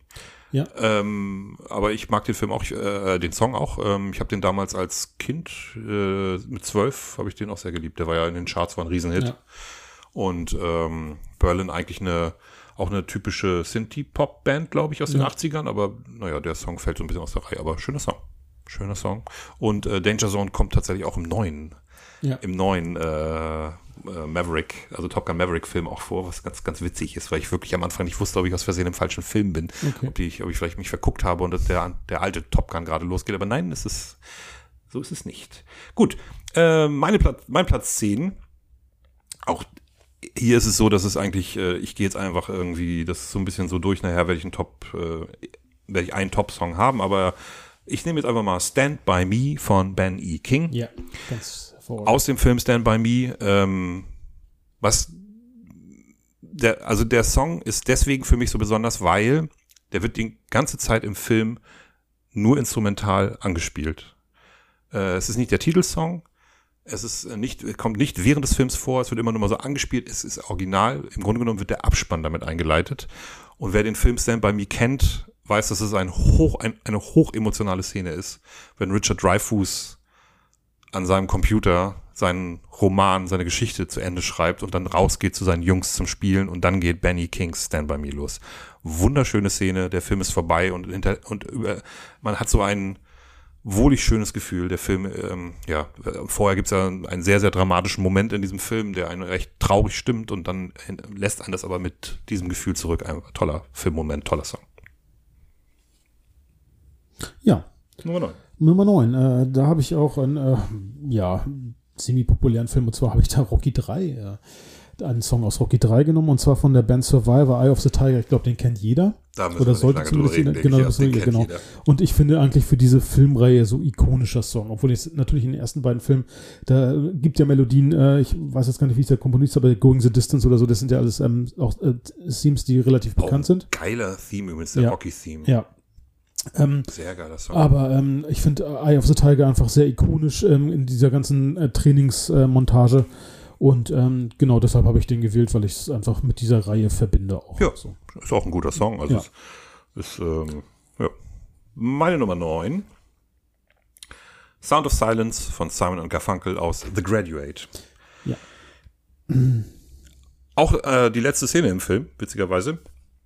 Ähm, Dustin Hoffman ähm, hat soeben seine ähm, Angebetete gerettet, vor ihrer Hochzeit gerettet. Die beiden steigen in den Bus ein und fahren einer ungewissen Zukunft entgegen und merken das in dem Moment halt auch irgendwie. Ja. So von wegen, was haben wir da gemacht? Äh, war das alles so richtig? Man kann das am Gesicht ablesen. Und während das irgendwie so passiert, finde ich auch von beiden. hervorragend gespielt und in Ja. dem Moment äh, fängt halt The Sound of Silence an zu spielen und, äh, und das ist auch ein so ikonisch schöner Moment. Ich Ja. liebe es. Ja. Der Film hat übrigens äh, viele, also was heißt viele, aber einige gute Songs von Simon Garfunkel. Ich Ja. erinnere ähm, Mrs. Robinson oder, ähm, oh, wie heißt das? Ähm, ah, dieses etwas irische Stück, was sie auch genommen haben. So ein Klassiker, ist egal. Jedenfalls ähm, tolle Stücke im, im Ja. gesamten Film, finde ich. Mrs. Robinson, genau, Ja. klar, auch ganz ikonisch und bekannt. Genau, meine Nummer 8, ähm, auch der Klassiker Ghostbusters von Ray Parker Jr. aus dem Film Ghostbusters. Genau, was ich ähm, immer wieder mit dem ganzen gesamten Film verbinde und ich finde es ist einfach ein ganz hervorragendes Stück, ähm, auch zur Erkennung eines Films, also ne, Wiedererkennung eines Films. Ähm, ja, Klassiker. So, und das war für mich klar, dass das muss in diese Top 10 mit rein für mich. Wusstest du, dass, äh, dass es dann, äh, ich glaube sogar einen Rechtsstreit mit Huey Lewis and the News gab, Nein. dass Ray Parker den Song von denen praktisch geklaut hat. Es gibt einen Song von Huey Lewis and the News, der ist vorher rausgekommen und wenn du dir den anhörst, denkst du schon, uh, Ray, das, ähm, das ist aber schon sehr ähnlich, was du da Okay. gemacht hast. Muss, ich weiß nicht, wie der Song heißt, muss, muss mal googeln, das ist ganz Ja. witzig. Auf jeden Fall ist es schon ähm, sehr, sehr ähnlich. Okay. Naja. Egal. Meine Nummer 8. Äh, Just Like Honey von The Jesus and Mary Chain aus Lost in Translation. Hm. Und witzigerweise wieder eine letzte Szene. Ähm, kennst du den Film? Hast du ihn Ja, gesehen? Äh, Scarlett Johansson und Bill Murray äh, verabschieden sich. Ja. Das alleine ist schon eine, eine wahnsinnig schöne Szene, Mhm. wenn Bill Murray äh, ihren Kuss gibt, ihr dann was ins Ohr flüstert Und dann geht dieser fantastische Song von The Jesus and Mary Chain los, Just Like Honey. Und danach steigt er ins, ins Taxi und fährt ja zum Flughafen Ja. und dann läuft der Song, während er durch äh, Tokio fährt. Wow. Also erstmal ist der Song brutal gut und in Verbindung mit dieser Szene, Szene, einfach ja. noch Okay. Wahnsinn. Ja. Wunderschön. Nummer sieben. Nummer sieben. Ähm, tatsächlich äh, hatte ich so meine Liste geguckt und äh, denk, da hat gedacht, so Mensch, irgendwas fehlt mir was Punkiges. Und ähm, dann kam ich auf einen neueren Film ähm, und ich dachte, ja. Ich finde es tatsächlich auch im, äh, als Endszene so äh, oder dann als Endmelodie äh, oder ein Lied genommen und zwar von einem neueren Film und zwar äh, Spider-Man Homecoming äh, und da habe ich von den Ramones Blitzkrieg Bob. Ähm, äh, ein Song, den ich natürlich schon deutlich länger kenne als Spider-Man Homecoming. Und ich dachte mir, also ich fand das Ende so, als dieser Song dann eingespielt wird, fand ich äh, großartig. Das hat mir einfach ein Lächeln beschert und ich fand es wundervoll. Okay. Ich mag den Song auch sehr. Okay. Ähm, ich kann mich gar nicht an die Szene erinnern. Das macht nichts. Welche Guck Spider-Man? Home am, das ist tatsächlich am Ende. So, ähm, ich glaube, ähm, fährt er auch im Bus oder so? Äh, Wie auch immer, jedenfalls wird dann auf einmal Bums fällt, fällt es und der, der Song wird, äh, wird gestartet und ich dachte, und es hat mir sofort ein Lächeln aufs Gesicht gezaubert und ich dachte, Es wie gibt, schön. es gibt viele Ja. gute, gute Ja. Songs in, in Marvel-Filmen. Also das, das, ähm, mir fällt da irgendwie gleich der Immigrant-Song aus Ja, Thor ja, ein. genau. Auch. Ähm, äh, ähm, besonders stark sind ja, finde ich, äh, die Songs in äh, Guardians of the Galaxy. Ja. Da sind ein paar richtig gute Songs dabei, die es nicht in meine Top 10 geschafft haben, aber egal, wirklich, äh, die haben auch eine gute Musikauswahl. So, wir werden mal, äh, ich gehe jetzt mal ein bisschen in Indie und äh, New Slang von The Shins aus Garden State. Ja. Es ist eine einfach schöne, sehr, sehr kurze, aber sehr, sehr schöne äh, Szene. Äh, Natalie Portman sitzt beim Arzt. Ähm, Zach Braff setzt sich neben sie. Sie hat Kopfhörer auf und hört was. Er fragt sie, was hörst du da? Sie sagt, The Shins, kennst du nicht? Hier, die werden dein Leben verändern. Und setzt ihm die Kopfhörer auf und dann läuft halt ein kurzes Stück aus New Slang äh, von The Shins. Ähm, es ist einfach schön. Er gibt ihr dann irgendwer, hört, zu, hört dann zu und, und, und gibt ihr die wieder und sagt, ist gut. Einfach eine tolle, tolle Ja. Szene. Ich habe eine ganz, ganz, ganz enge Verbindung zu The Shins. Auf dem The Shins Konzert damals in Hamburg in der großen Freiheit haben wir erfahren, dass wir mit Rasmus schwanger sind. Ah, okay. Ähm, Ja. Und, und ich, also ich liebe die Shins auch so, aber das ist natürlich irgendwie noch so ein emotionaler Moment gewesen. Also das, ähm, und ich mag das Shins gerne und ich liebe die, äh, der Film ist toll und die Szene ist einfach, einfach total schön. Ich könnte dem, dem Song in dem Film noch länger lauschen, aber naja, egal. Okay. Ja, ist schön. Platz 6. Platz 6. Ähm, bei mir, äh, ja, ich glaube eher Moby, also es ist also New Dawn Fates. Ich verbinde das tatsächlich mit zwei Filmen, obwohl es, glaube ich, im zweiten Film gar nicht gespielt wird. Ich bin mir nicht sicher. Also es, ähm, ähm, klar, also Moby jetzt ist es ein Cover von Joy Division, also New Dawn Fates, ähm, und im Moby-Fall dann aus Heat. Ähm, ich finde den Song großartig, also die, diese Szenerie nachts mit dem Auto, ähm, wo Robert Redford dann irgendwie durch, durch L.A. fährt. Da wird es ja gespielt, be beziehungsweise verfolgt von Al Pacino. Robert De Niro. Habe ich doch gesagt. Robert Redford hast du gesagt. Echt? Wir können das ja gleich noch zurückspulen. Nein, wollen wir nicht. Robert De Niro, natürlich Robert, nicht, nicht Robert Redford, wenn ich das gesagt habe. Oh mein Gott. Alles gut. Ähm, alles gut. Okay. Ähm, genau, und ähm, es gibt ja noch diesen Film Control, ähm, äh, der um die Band Joy Division geht. Ähm, genau, und äh, da wird, glaube ich, New Dawn Fates gar nicht wirklich gespielt. Ich ja, habe da ein Video im, im Kopf, aber jedenfalls, ich finde den Song einfach großartig. Ähm, ob er jetzt von Joy Division ist oder das Cover von Moby gefällt mir auch sehr gut. Und ähm, ich finde halt diese Szene in Heat, ähm, fand ich ähm, mit dem Song eingespielt. Und das kann Michael Mann einfach hervorragend. So. Ja. Und das hat was von ja, Video-Style und äh, ja, einfach sehr schön gefilmt. Ja, cool. Ja. Meine Nummer 6, Needle in the Hay von Elliot Smith in The Royal Tenenbaums. Keine schöne Szene. Ähm, äh, Luke Wilson spielt ja den Sohn, ich weiß gar nicht, wie er im Film heißt, diesen Tennisspieler. Ja. Und er rasiert sich den Bart ab, während das Stück von Elliot Smith läuft. Und anschließend begeht er ja einen Suizidversuch. Ähm, aber die ganze Szene ist einfach nur brutal gut. Also, wie gesagt, am Ende mit dieser, dieser, dieser Suizidversuch, mit dem ich überhaupt nicht gerechnet habe, nachdem ich den Film das erste Mal gesehen habe. Aber er spielt halt diese ganze Depression, also spiegelt diese ganze Depression wieder, weil Elliot Smith selbst depressiv war und sich leider ja auch vor ein paar Jahren das Leben genommen hat. Ähm, ich habe mehrere Alben von A.L. Smith auf Vinyl. Der Mann ist äh, einer meiner musikalischen Helden und ähm, ich finde, es gibt keinen besseren äh, Singer-Songwriter in den letzten 20 Jahren. Aber gut, da gehen die Meinungen auseinander. Aber ich finde ihn fantastisch. Aber man hört seiner Musik halt auch an, dass der mit, mit Geistern zu kämpfen hatte. Und wie gesagt, die Szene in The Royal Tenenbaums einfach nur sehr, sehr stark. Ja, auch ein, ein hervorragender Film. Ja. Und die Musik in ähm, Wes Anderson-Filmen ist eigentlich auch immer fantastisch. Ja. Ich sag nur The Kings, die, ja. die liebt er ja ein bisschen und The Beatles mag er natürlich auch total gerne. Aber äh, fantastische Filme, äh, fantastische Filme, fantastische Musik. Ja, ja ich habe tatsächlich meine Nummer 5. Da sind wir jetzt schon. Ähm, Klassiker, Who Wants to Live Forever von Queen aus Highlander. Ähm, letzte Woche erst äh, im Kino gesehen. Ähm, ich war mit meiner Tochter drin. Schön. Genau. Ähm, ich wäre gerne mitgekommen, genau, aber mir ging es nicht gut. Ja, alles gut. Und äh, auf, einer, auf der großen Leinwand gesehen. Ähm, ich habe das, also das letzte Woche tatsächlich das erste Mal auf der großen Leinwand dann gesehen und äh, mit Nimoy und äh, ja. Kannte sie den Film schon? Sie kannte den Film schon. Ach so. Er hatte aber tatsächlich nicht mehr so große Erinnerungen. Also sie war wohl ähm, positiv überrascht jetzt nochmal. Und ähm, ja, und die Musik einfach von Queen, ja, die Untermalung, ne? Also Michael Caine hat zwar den Score gemacht, aber ähm, trotzdem sind ja die Songs von Queen, die hängen bleiben. Und ich finde die Szene halt mit Who Wants to Live Forever, wo ähm, von, von Duncan, Duncans Frau dann äh, irgendwie immer älter wird und dann stirbt, also untermalt mit, mit dem Song. Connor. Das ist immer, genau, ja. Wie heißt, wie heißt sie nochmal? Ich habe den Namen Connor von. McLeod. Äh, wie sie ja, heißt. Connor, Connor McLeod, genau. Wie sie, sie heißt, ähm, weiß ich nicht. Jedenfalls ähm, immer noch Gänsehaut und ich habe gemerkt, okay, ähm, so ein bisschen Träne weggedrückt. Also ja, das war total ja. starke Szene. Ja, ja. Ich kann das total nachvollziehen und ähm, ja, ja. Deswegen mache ich einfach gleich weiter, äh, denn ich finde noch geiler, Give Me the Price von, von Queen aus Highlander. Ja. Ähm, Sehr schön. Also ich finde den ganzen Soundtrack großartig. Ja. Äh, also nicht den ganzen stimmig, es sind zwei Songs auf dem Soundtrack drauf, die echt schlecht sind, aber aber ähm, It's a Kind of Magic ist fantastisch. Mhm. Äh, Who Wants to Live Forever ist natürlich fantastisch und Don't traurig. Lose Your Head.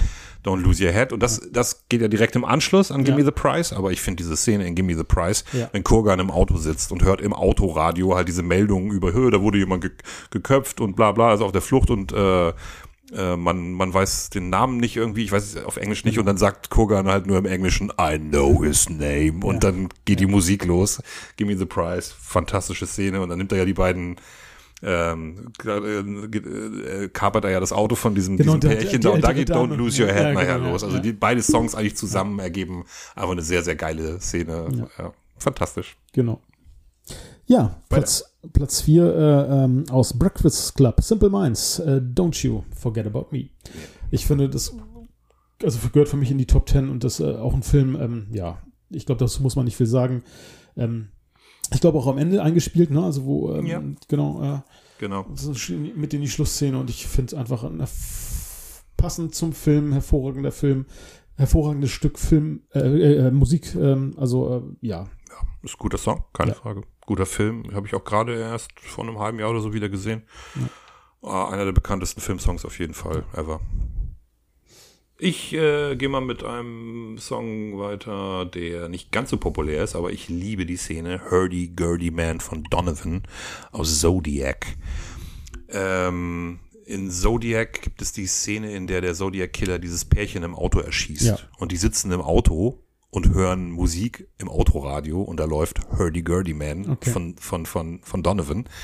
Und dann kommt der Zodiac Killer, knallt die beiden ab.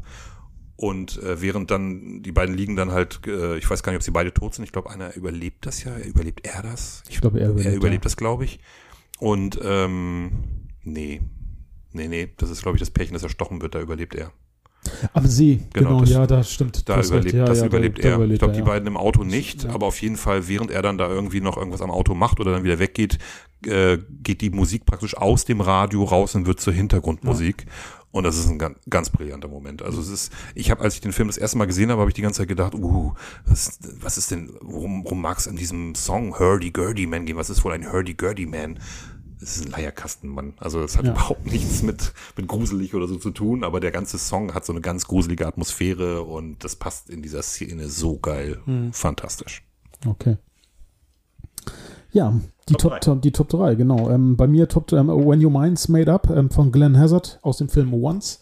Ich weiß nicht, dürfte vielleicht den, nicht den meisten geläufig sein, der Film. Das geht tatsächlich auch um, um Musiker in, in, Dublin, in Irland, ähm, der dann zusammen mit einer Einwanderin, ich glaube eine Russin, ähm, irgendwie Musik, also die, die sich anfreunden. Ich glaube, er verliebt sich auch und leider, ähm, ja, dieses klassische, ähm, sie finden nicht zueinander oder aneinander, aneinander vorbei, obwohl sie eigentlich merken, dass sie eigentlich beide ähm, Paar sind. Also ähm, etwas traurige Geschichte auch, aber dieser Song, ähm, hört da mal rein, When Your Mind's Made Up, vielleicht kennt den auch den einen oder der eine oder die andere. Ähm, ich finde ein ganz, ganz hervorragender, schöner Song. Einfach. Ähm, und eigentlich der, der Song aus dem Film. So, ja. Habe ich gar nicht gesehen. Once nicht? Nee, habe ich das Solltest du mal machen. Ganz, ja, ganz wirklich sehr Wollte ich auch immer mal gucken. Ich kenne diese eine Szene. Ja. Wie die beiden irgendwie zusammen singen und das ja. ist ein total schönes Video und ich wollte ihn immer mal gucken. Wirklich sehr schön. Jetzt habe ich gesehen, dass Yesterday jetzt auch bei Disney, glaube ich, ist. Den oh. wollte ich, kennst du den? Nein, noch nicht. Den will ich nämlich auch unbedingt ja. gucken. Und es gibt so viele Musikfilme, die ich noch ja. nicht gesehen habe. Ich stehe ja grundsätzlich auf Musikfilme. Und äh, ja, nicht grundsätzlich, die müssen schon gut sein. Also ja. Mama Mia finde ich nicht gut, aber gut, kommen wir zu meinen Top 3. Ähm, und das ist Head Over Heel von Tears for Fears aus Donnie Darko. Ich liebe Tears for Fears. Mhm. Die hatten in den 80ern hatten die wahnsinnig viele richtig, richtig gute Songs und äh, die Szene, also im Grunde genommen ist die Verknüpfung natürlich, also wie bei allen äh, äh, Songs, die ich da habe, aber die, die Szene ist einfach so endbrillant, wenn, wenn er aus dem Schulbus aussteigt und dann ist es ja praktisch so ein One-Shot, so ein, so ein, so ein, so ein gefakter One-Shot zwar, wie er in das Schulgebäude reingeht und dann fährt die Kamera ja immer wieder, fängt dann praktisch diese, die Hauptdarsteller ein wie, und fährt den auf der, auf dem, auf dem Schulflur äh, ein Stück nach und übernimmt dann den nächsten und fährt dann wieder weiter und dazu läuft dieses Stück einer der äh, großartigsten Filme der letzten 20 Jahre, wie ich finde, mit einem der besten Soundtracks überhaupt. Ja, okay. Meine Platz 2, ähm, Host of Seraphim von Dead Can Dance aus The Mist. The Mist, eine Stephen King-Verfilmung, Der Nebel. Thomas Jane. Thomas Jane, genau. Ähm, und äh, den Song und tatsächlich, also am Ende, gut, also der Film ist alt, ich glaube, schon über zehn Jahre alt jetzt. Also ich ähm, spoiler jetzt einfach mal, wer den nicht gesehen hat, Pech gehabt. Ähm, also, und am Ende ist halt, äh, also es geht darum, dass so sich Nebel ausbreiten. Diese Nebel sind ganz viele Monster, also ähm, die man kaum sieht. Und die Menschen ähm, merken halt, okay, wir sind hier tatsächlich äh, jetzt auf dem absteigenden Ast und es spielt sich auch innerhalb von was, 48, 72 Stunden ab oder so. Und sie flüchten dann halt in einem Auto und ähm, der Nebel wird immer dichter und sie merken, okay, der Sprit geht aus und ähm, draußen warten die Monster. Und Thomas Jane hat halt einen Revolver. Ich glaube, die sind zu fünft in dem Auto. Und er hat nur noch vier Patronen und ähm, er schießt alle in dem Auto ein, mit Einverständnis, bis auf seinen Sohn, also seinen kleinen Sohn, er schießt er dann eben auch, um den halt nicht die Mon den Monstern auszuliefern. Und im Hintergrund läuft dieser Song und das äh, treibt mir bis heute die Tränen in die Augen. Das ist für mich war das, als ich das erste Mal gesehen habe, überhaupt nicht aushaltbar. Das war ähm, so intensiv, die Szene, und äh, so grausam. Und ähm, ja, also nach wie vor, wenn ich das sehe im, im, im Kontext mit diesem Song, das, äh, das geht mir so an die Nieren. Das ist, ähm, ja, also Wahnsinn. Ich kenne die Szene auch, aber äh, ich habe den Film nie ganz gesehen, weil irgendwann jemand hat mir das mal gespoilert und okay. äh, dass der Film ein also jetzt ein Happy End sagen wäre natürlich Quatsch, ja. äh, weil es kein Happy End hat, aber der Clou halt, dass das Militär kommt, der Nebel sich zurückzieht und er umsonst seinen Sohn erschossen hat. Und alle anderen, ja. Das macht es nochmal heftiger. Ja, aber das, das ist halt nicht die Geschichte. Nee, nee, die, die, Geschichte ist äh, super düster, die Leute ja. fahren und fahren und fahren und ja. der Nebel breitet sich einfach aus. Ja. Es ist eine apokalyptische Geschichte, das Original. Und deswegen habe ich gesagt, nee, das gucke ich mir gar nicht erst an. Ähm, und weil ich das jetzt einfach weiß, muss ich mir jetzt wirklich nicht angucken, aber ähm, ich habe irgendwann mal so eine Top 10 der dramatischsten Momente in Horrorfilmen oder so gesehen und da habe ich das dann halt gespoilert bekommen und dachte auch nur, wow, hat überhaupt nichts mit der King-Geschichte zu tun, aber das tut weh. Ich möchte ja. nicht in seiner Situation ja, sein als Vater. Genau, und das, äh, die, die tut auch richtig weh. Ja, die also tut wirklich weh. Ja. Meine Nummer zwei, ähm, Dry the Rain von Beta Band aus High Fidelity. High Fidelity, einer meiner Lieblingsfilme ever und ja. diese Szene in dem Film, äh, ich liebe den Song. Ähm, Gruß an Sven, ich weiß nicht, ob du unseren Podcast hörst, aber wir beide teilen die Leidenschaft für diesen Song. Ich habe die EP-Box auf Vinyl hier, die habe ich mir in Hamburg irgendwann mal gekauft bei, ähm, ach, wie heißt denn der Laden? Egal, ich hab's vergessen. Ähm, Sardos Records. Bei Sardos, genau. Äh, super gut. Äh, die Szene ist einfach toll, wenn, äh, wenn sich, wenn sich äh, John Cusack da hinstellt und sagt, ich verkaufe jetzt mal ein paar Platten von der Beta-Band, äh, verschränkt die Arme, macht den Song an, der Song läuft los, die Kamera fährt so über den Laden, ein Typ ist so am Mitwippen, äh, Kamera fährt auf einen, auf einen anderen, ähm, auf einen anderen Typen, der auch so mitsingt, äh, so äh, mitsummt, äh, nicht mitsummt, sondern so mitwippt und dann guckt er so und sagt, ähm, wer ist denn das? Und John Cusack immer noch mit verschränkten Armen, Beta Band. Ist gut. Und er nur richtig schön snobistisch. Ich weiß. Großartig. Einfach nur geil. Und der Song ist toll. Äh, Indie-Tipp, Beta-Band.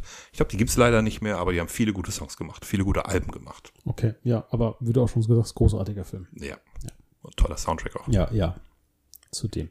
Deine Nummer eins. Meine Nummer eins, äh, da bin ich jetzt auch mal bei Donnie Darko. Ähm, und zwar von Gary Jules ist zwar ein Cover, ähm, und zwar Mad World. Und ähm, wenn man sich den Text von Mad World äh, schon reinpfeift, also ähm, das ist, ist sehr, sehr melancholisch und, und, und Ja. Und ich, ich liebe den Song, der ist einfach großartig, ähm, äh, auch in dem Kontext. Äh, ich verbinde den immer wieder mit Donnie Darko. Ich habe jetzt die Szene gar nicht wirklich im Kopf, wo der Song gespielt wird. Na, das ist die, die Szene, wo die Kamera über alle äh, Protagonisten nochmal so rüberfährt in so einem, in so einem, in so einem Shot. Also man, man sieht so aus von Ja, oben, ja, man sieht irgendwie Patrick Swayze weint, ähm, der, der, der Hasenmann Mhm. liegt irgendwie auf dem Bett oder so und am Ende liegt Donny im Bett und die Turbine, er, Ja, er lacht und wartet auf die Turbine. Ja, genau. Ja, ja, super starke Szene. Kein- Ja, und äh, der Song, ich finde ihn einfach großartig. Hast du gesagt, dass das Original auch von Tears for Fears? Ja, Tis for Fears, genau. und die ja. Textzeile, die du wahrscheinlich meinst, ist äh, unter anderem äh, The dreams in which I'm dying are the the best best I've ever had. Ja, also genau. die Träume, in denen ich gestorben bin, sind die besten, die ich jemals hatte. Ja. Wow. Ja. Das ist äh, die Verkörperung von Teenage-Angst in den 80ern. Und das ist ein, ein Grund, warum Tears for Fears ähm, einfach eine der besten Bands der 80er waren. Ähm, die übrigens selber gesagt haben, dass sie die Version von äh, Jules besser finden als ihre eigene. Ja. Ich persönlich nicht. Ich Okay. mag diesen Synthie-Pop, äh, aber ich mag natürlich auch die Coverversion. Die hat so eine so eine so eine Melakon Melancholie, die zum Film passt und äh, aber das Stück, das Originalstück aus den 80ern ist halt irgendwie ein bisschen flotter, hat irgendwie hat irgendwie einen anderen Vibe, aber ich mag das dann noch noch ein bisschen lieber. Ja, Aber schöner Song. ja. Sehr, sehr schöner Song. Und eine saustarke Szene, bei der kein Auge trocken bleibt, finde ich. Wenn man Ja. den, also beim ersten Mal denkt man so, was passiert da jetzt? Und dann denkt man so, uh. Und beim zweiten Mal weiß man dann, was passiert. Und dann, also mein Herz geht dann schon immer so hoch, man denkt so, oh, es ist so eine krasse Szene. Ja, Donnie Darko. Also auch ein ganz hervorragender Film, wenn er wir- nicht gesehen hat. Ja. Einer der besten Filme der letzten 20 Jahre. Ja.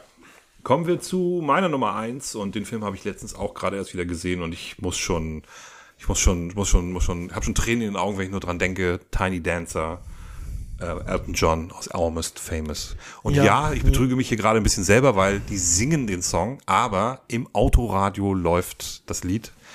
Und es ist für mich der stärkste Filmmusikmoment aller Zeiten. Es ist unfassbar, wie schön das gefilmt ist. Die sitzen, die haben sich ja gerade der Sänger, nee, nicht der Sänger, der E-Gitarrist hat gerade irgendwie so einen kleinen Durchdreher gehabt und sie holen ihn da auf dieser Party ab und alles ist so ein bisschen, alles sind so ein bisschen down. Was ist denn hier los, Mann? Alles scheiße. Und dann sitzen die in dem Bus, der Song spielt im Radio und irgendwann fängt, ich glaube, der Bassist fängt einfach an mitzusingen und alle gucken ihn erstmal so an, hä, was soll denn das jetzt? Und dann fangen sie alle nacheinander an äh, mitzusingen. Irgendwann sagt hier der, der Journalist für den Rolling Stone da, der, der, ah, ich, ja, Wortfindungsschwierigkeiten, sagt zu Kate Hudson, äh, ich muss nach Hause, I, have to go home. Und sie guckt ihn an und sagt, you are home. Oh, es ist so schön. Es ist eine so wahnsinnig schöne Szene, wie die Musiker da alle mitsingen. Also äh, Billy Crudup oder wie er heißt, ähm, Jason Lee, äh, fantastisch. Also mein, ich krieg jetzt, ich habe jetzt aktuell eine Gänsehaut. ich nur, der Song ist, der Song ist toll. Also Tiny ist- Dancer. der Film ist der. Film ist super. Ja. Aber ein kleiner Tipp. Ich habe den, ich hab den Film auf Blu-ray als, ähm, Extended? als Extended Cut. Das muss nicht sein. Okay. Der nimmt ein bisschen das Tempo aus dem Film raus und äh, dann wirkt der Film doch irgendwie ein bisschen lang, weil das ist ja nicht so, dass da irgendwie permanent irgendwelche krasse Scheiße passiert oder so. Die normale Version reicht. Okay. Da ist dann Tiny Dancer auch mit drin. Ja, das waren unsere Top 10. Ja, Paar schöne Songs dabei. auf jeden Fall. Ähm, Sachen, die, äh, auf die man auf jeden Fall auf den, äh, auf den ersten Blick irgendwie auch gekommen wäre. Wie gesagt, also da sind auch Songs dabei bei dir, wo ich auch überlegt habe, ob ich sie mit reinnehme. Und es würden mir jetzt auch noch Songs einfallen, wo ich sage, mein Gott, der muss doch eigentlich mit rein. Ja, definitiv. Also ich habe mich sowieso mit diesen Listen, ich habe mich so schwer getan, ähm, da eine Top Ten Liste jeweils zu erstellen, weil ich, ich hatte ähm, so viele Sachen im Kopf, ähm, auch Lieder und äh, aus, ne, äh, Scores, wo ich dachte, oh Mann, ey, das ist äh, tatsächlich nicht einfach. Ja, vor allen Dingen, also ich habe dann einfach mal äh, ganz schnell nur normalerweise würde bei mir sowas wie Shake a Tail Feather von Ray Charles aus Blues Ja. Brothers würde auf jeden Fall auftauchen, vor allen Dingen in Verbindung mit dieser Tanzszene. Ja. Ich liebe America aus West Side Story. Das ist jetzt also klassisch natürlich irgendwie Musical. Äh, Sweet Transvestite aus, aus Rocky Horror ist eine geile Szene. Ähm, auch richtig geil, hatte ich vorhin schon mal gesagt, Que Sera, Sera von Doris Day aus Der Mann, der zu viel wusste, wenn sie über den Song versucht, ihren Sohn zu finden, dass der sie hört und dass der dann irgendwie antwortet. Da würde ich gerne, wo du das gerade sagst und Doris Day, also na, ich habe ja auch keinen Song genommen, der in dem Film gesungen wird, da nochmal das Intro von Indiana Jones and the Temple Ja, of Doom. natürlich. Ähm, Anything goes. Anything Goes von Kate, Kate Capshaw gesungen auf äh, Kantonesisch, glaube ich sogar. Ja. Ähm, großartig. Ja, eine der besten Großartig. Filmeröffnungen aller Ja, Zeiten. ja. Meine Lieblingsfilmeröffnung eines Indiana Jones Films auf jeden Fall, wenn das auch äh, der schwächste der drei existierenden Indiana Jones Filme ist. Kann man drüber streiten, ja, aber ja. Du findest eins und Das, das ist jetzt, das ist Indiana, also wir wollen jetzt nicht mit Indiana Jones anfangen. Moment, du findest drei, du findest zwei besser als eins oder drei? Vielleicht? Aha, verstehe. Du gehst der Konfrontation aus dem Weg. Naja, egal. Ähm, Was habe ich noch? Moon River, auch eine schöne Szene äh, Ja. in, in Breakfast for, äh, at Tiffany's, wenn sie auf dem, wenn die wundervolle Audrey Hepburn auf ihrer, auf ihrer Feuertreppe sitzt und auf der Gitarre Moon River klimpert und äh, George Peppert, der, der, der ähm, auf seiner äh, Schreibmaschine gerade diesen über sie was schreibt und dann hört er sie singen und geht raus und oh, wundervolle Szene. Und äh, Can't Take My Eyes Off You, Heath Ledger, Ten Things I Hate About You, Ja. muss eigentlich auch mit rein, aber ich habe ja halt ganz strikt gesagt, nichts, was irgendwie gesungen wird oder nichts, was irgendwie Musical oder so ist. Aber das sind noch tolle Songs. Ähm, wir sind schon ziemlich, ähm, wir sind bei anderthalb Stunden angelangt. Vielleicht sollten wir nur noch ganz kurz über unsere Top 5 Sa Soundtracks, reden. Wir können das ja mal einfach mal zusammenfassen. Ich habe äh, Ja. für jeden, der irgendwie Bock hat, wir beide haben einen gemeinsam, über den kannst du ja mal reden, Tatsächlich. äh, der, das, das, das äh, Tarantino-Ding. Das Tarantino- Jackie Brown. Ganz genau. Ja, ähm, ich finde ein hervorragender Film mit hervorragender musikalischer Untermalung und ähm, äh, Across 110th Street, ähm, ich glaube, da muss man, also ich finde das insgesamt, ähm, also der Soundtrack ist an sich schon ein, ein und ich finde der, der beste Soundtrack zu einem Tarantino-Film. Eindeutig. Ja. Ja. Ich 100% mit. Also der hat ja viele gute Soundtracks gemacht. Und ich habe auch überlegt, ganz überlegt, ob ich eine Szene aus einem Tarantino-Film in meine Top 10 mit aufnehme. Äh, mein Problem dabei ist oft gewesen, dass ich, dass, dass Song und Szene großartig zusammen waren, aber dass der Song meistens nicht so, mich alleine nicht so catcht. Ja. Jetzt zum Beispiel Girl, You'll Be a Woman Ja. von Urge Overkill. Ja. Die Szene ist ah, Hammer, aber der Song ist jetzt nicht so, dass ich den irgendwie total geil finde und den irgendwie privat hören würde. Ja. Aber insgesamt ist es einfach der absolute Wahnsinn. Oder auch sowas wie ähm, äh, Bobby Womack äh, Ja. Across 110th Street ist ein fantastisches Intro von einem, Ja. von einem Film und später kommt auch noch La La La Means I Love You von The Delphonics, Mhm. das von, von Dings hier im Autoradio gehört wird. Fantastisch. Geiler, geiler Soundtrack. Ich habe den Film damals in der, in der Spätvorstellung gesehen. Ich musste morgens an einem Freitag um sechs bei der Arbeit sein, bin also um halb, viertel vor fünf oder so aufgestanden. Der Film kam um 22 Uhr. Wir sind da hingegangen. Ich habe nicht einmal gegähnt im Kino, weil ich den Film so geil fand. Und am nächsten Tag war ich im Pressezentrum und habe mir den Soundtrack auf CD gekauft. Weil ich den bis heute, und ich habe ihn hier auf Ja. Vinyl. Ich habe ihn mir vorletztes Jahr, Ja. glaube ich, auf Vinyl habe ich mir geholt. Bester Tarantino-Soundtrack aller Zeiten. Also Ja. fantastische Songs. Johnny Cash ist mit drauf. Ähm, sehr gut. Ähm, ich dann auch noch mal einen, äh, was habe ich? Äh, wir haben ja vorhin schon drüber gesprochen, der Highlander-Soundtrack Ja. Äh, komplett von Queen. Beste Stücke auf jeden Fall. Ähm, It's Kind of Magic, äh, Don't Lose Your Head, Who Wants to Live Who Forever? Wants to Live Forever, Give Me the Prize, Ja. Princess of the Universe. Princess of the Universe, oh Gott. Ja, fantastischer Ja. Song. Und richtig schlecht ist aber. Ah, jetzt fällt mir der, der, der ich habe das Ding tatsächlich auch auf Vinyl hier. Ich, ich hätte das jetzt eigentlich mal rausholen müssen. Ich habe ich hab den tatsächlich. Zwei Songs Ja. sind echt schlecht. Also wirklich schlecht. Die muss man skippen. Die sind wirklich übel. Einmal ist das ähm, Diese Ballade finde ich auch nicht so geil. Dieses ähm, Pain is so close to pleasure. Nee, wie ja, heißt denn ja, das? Ja, ich, ich weiß Heißt das- ist das so? Warte, warte, warte. Es ist irgendwie so diese Liebesszene zwischen, Ja. zwischen, Da, da, da, ja, ja. ja, ja, ja, genau. Die ist nicht so geil, aber trotzdem fantastischer Soundtrack, ähm, auch besser als Flash Gordon, der auch von ja, Queen ist. Ja. Und wir haben ganz kurz auch eben gerade, habe ich schon mal gesagt, der Blues Brothers Soundtrack ist natürlich auch einer Der ist der auch besten. Top 5 auf jeden Fall. Also, ja. Unfassbar gut. Aretha Franklin, Blues Brothers selber. Ich habe ganz kurz überlegt, ob ich äh, Raw High in meine Top 10 mit reinnehme, aber wie gesagt, singen sie dann ja ja, selber. genau, ja. Äh, fantastisch. Hast du noch einen? Schön. Ich habe, äh, warte mal, nee, Jackie Brown, ich hatte genau, Blues Brothers, ähm, ich hatte Pulp Fiction auch noch mit, mit drauf. Auch ein guter Soundtrack. Auch guter Soundtrack. Und ich habe einen Soundtrack, der, der natürlich dann, äh, da sind wir auch ein bisschen aneinander vorbeigefahren. Also du hast ja mit, mit Songs. Ich habe tatsächlich, ähm, eben weil ich Star Wars A New Hope von John Williams Ach so. gehört für mich Original Score, ja. Original Score und äh, das ist einfach. Äh, Ja, ja, gut. Ja, Ja, ist, ist ja nicht wild. Ja. Ich habe noch mal für alle, die es vielleicht nicht, also einer meiner absoluten Lieblings-Soundtracks ist äh, der von The Crow. Ja. Ähm, ich habe dann auch mal versucht, irgendwie eine eigene Szene irgendwie rauszusuchen, aber das, die sind nicht so ikonisch. Ähm, aber für Leute, die es nicht wissen, äh, The Cure, Stone Temple Pilots, Nine Inch Nails, Rage Against the Machine, Helmet, fantastischer Soundtrack, richtig schön düster. Äh, The Crow, fantastischer 90er Jahre Rache. Fantasy-Film äh, mit Brandon Lee und äh, den ich immer wieder gerne sehe und äh, auf jeden Fall einer meiner absoluten Lieblingsfilme der 90er ist. Ähm, einer meiner absoluten Liebs Lieblings-Fantasy-Filme. Dann äh, möchte ich auch nochmal 500 Days of Summer erwähnen. Ein ganz toller Soundtrack. Ähm, Ein unter Film, anderem den ich immer noch nicht gesehen habe, Oh, der, immer noch auf meiner Watchlist steht. Ja. toller Film habe ich auf Blu-ray. Wenn du willst, kannst du den gerne mal Ja, mitnehmen. dann nehme ich ihn noch glatt mit. Äh, unter anderem The Smith mit drauf, Feist, Doves, wem das was sagt, ist so ein bisschen, bisschen Indie-lastig, äh, aber tolle Songs, äh, unter anderem auch hier, ist das, oh Gott, wie heißen Das die denn noch? liebe ich auch. Also, Wie heißt denn, wie heißt denn noch die Band, die dieses, diese, diese Tanzszene, bei der Tanzszene? Das fällt mir jetzt nicht ein, nicht mein Ernst, oder ist das Manfred Mann? Nee. Egal. Irgendjemand wird's wissen und ihr wisst, was ich meine. Und aber auch gerade eben schon drüber gesprochen, der Donnie Darko Soundtrack ist von vorne bis hinten eine Wucht.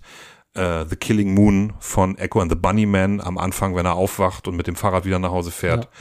Einer meiner absoluten Lieblingssongs der 80er überhaupt. Notorious von Duran Duran, Mad World, Head Over Heel, ähm, Love Will Tear Us Apart kommt in dem Film auch vor. Ein toller 80er Jahre Soundtrack. Und es gibt noch so viele, so, so viele tolle andere. Hast du noch einen? nee, ich glaube, ich habe jetzt. äh, Gut. das waren ja Reicht dann auch, wir sind ja. bei über anderthalb Stunden. Aber es gibt so unendlich viele tolle Soundtracks. Also auch der Guardians of the Galaxy Soundtrack. Ja. Beide, der erste und der zweite. Ähm, auf dem ersten Moon Age Daydream von, von David Bowie, wenn sie da in diesen Skull Planet, Ja. da in diesen, diesen, diesen Schädelplaneten da reinfliegen, diesen Min- Mining Planet da. Ähm, oder die Eröffnungsszene äh, mit, mit, mit äh, Star-Lord, wenn er da die, auf dem Planeten da äh, tanzt. Wie heißt denn der Song noch? Ah, ist egal. Auf jeden Fall toll Ja. ganz, ganz tolle Songs auf dem Soundtrack. Also es gibt viele, viele tolle Soundtracks. Äh, auch erwähnenswert auf jeden Fall. Richtiger Scheißfilm, aber geiler Soundtrack aus den 90ern, Judgment Night. Das war so ein, ähm, Judgment Night. ja, das ist ein ganz mieser Film. Also der ist wirklich nicht gut. Ähm, äh, wer spielt denn da mit? Da spielen, spielt ein, äh, ist es nicht sogar, nee, Ja, mir sagt das nicht gar nichts gerade. Also, ich weiß auch gar nicht mehr genau, worum es geht. Also irgendwie müssen da irgendwelche Typen durch so ein durch so ein Viertel fliehen und werden da irgendwie äh, von irgendwelchen ähm, afroamerikanischen Gangstern verfolgt. okay. Und äh, ich weiß, der Film ist echt nicht gut. Aber der Soundtrack war damals äh, so eine Kollaboration einer Metal-Band und einer Hip-Hop-Band. Okay. Unter anderem äh, Faith No More mit Booyah Tribe, Another Body Murdered. Ich glaube, Pantera waren dabei. Äh, Public Enemy bin ich mir jetzt gar nicht sicher. Ich habe den Soundtrack leider nicht rausgesucht. Das fällt mir nur gerade irgendwie ganz spontan ein. Auf jeden Fall ein äh, echt abgefahrener Soundtrack. Der macht richtig Spaß. Aber der Film ist ganz mies. Den muss man sich echt nicht angucken. Naja, aber egal. Ja, wir, sind, wir haben ein bisschen überzogen. Wir sind ein bisschen überzogen, das macht ja nichts. Ähm, genau, wann hört ihr uns wieder? Geplant ist vielleicht Ende des Monats. Ja, ich habe nächste Woche Prüfung und die Woche drauf könnten wir mal überlegen, ob wir relativ schnell mal einen nachschieben. Genau, ähm, lasst euch überraschen thematisch, ähm, würde ich sagen. Wir haben einen Plan. Für ein Halloween-Special. Das wäre aber wahrscheinlich erst im Oktober. Richtig. Und da schieben wir aber noch eins dazwischen und Genau. eventuell machen wir nächstes Mal eine Filmbesprechung Ja. äh, eines Films aus dem Jahre 1982, der dieses Jahr ja 40-jähriges feiert.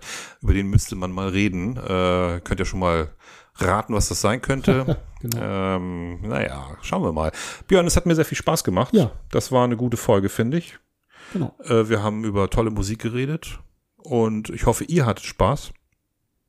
Genau. Und in dem Sinne dann bis zum nächsten Mal und überhaupt. Und überhaupt, Björn. Dann bis nächstes Mal. Jupp, tschüss. Tschüss.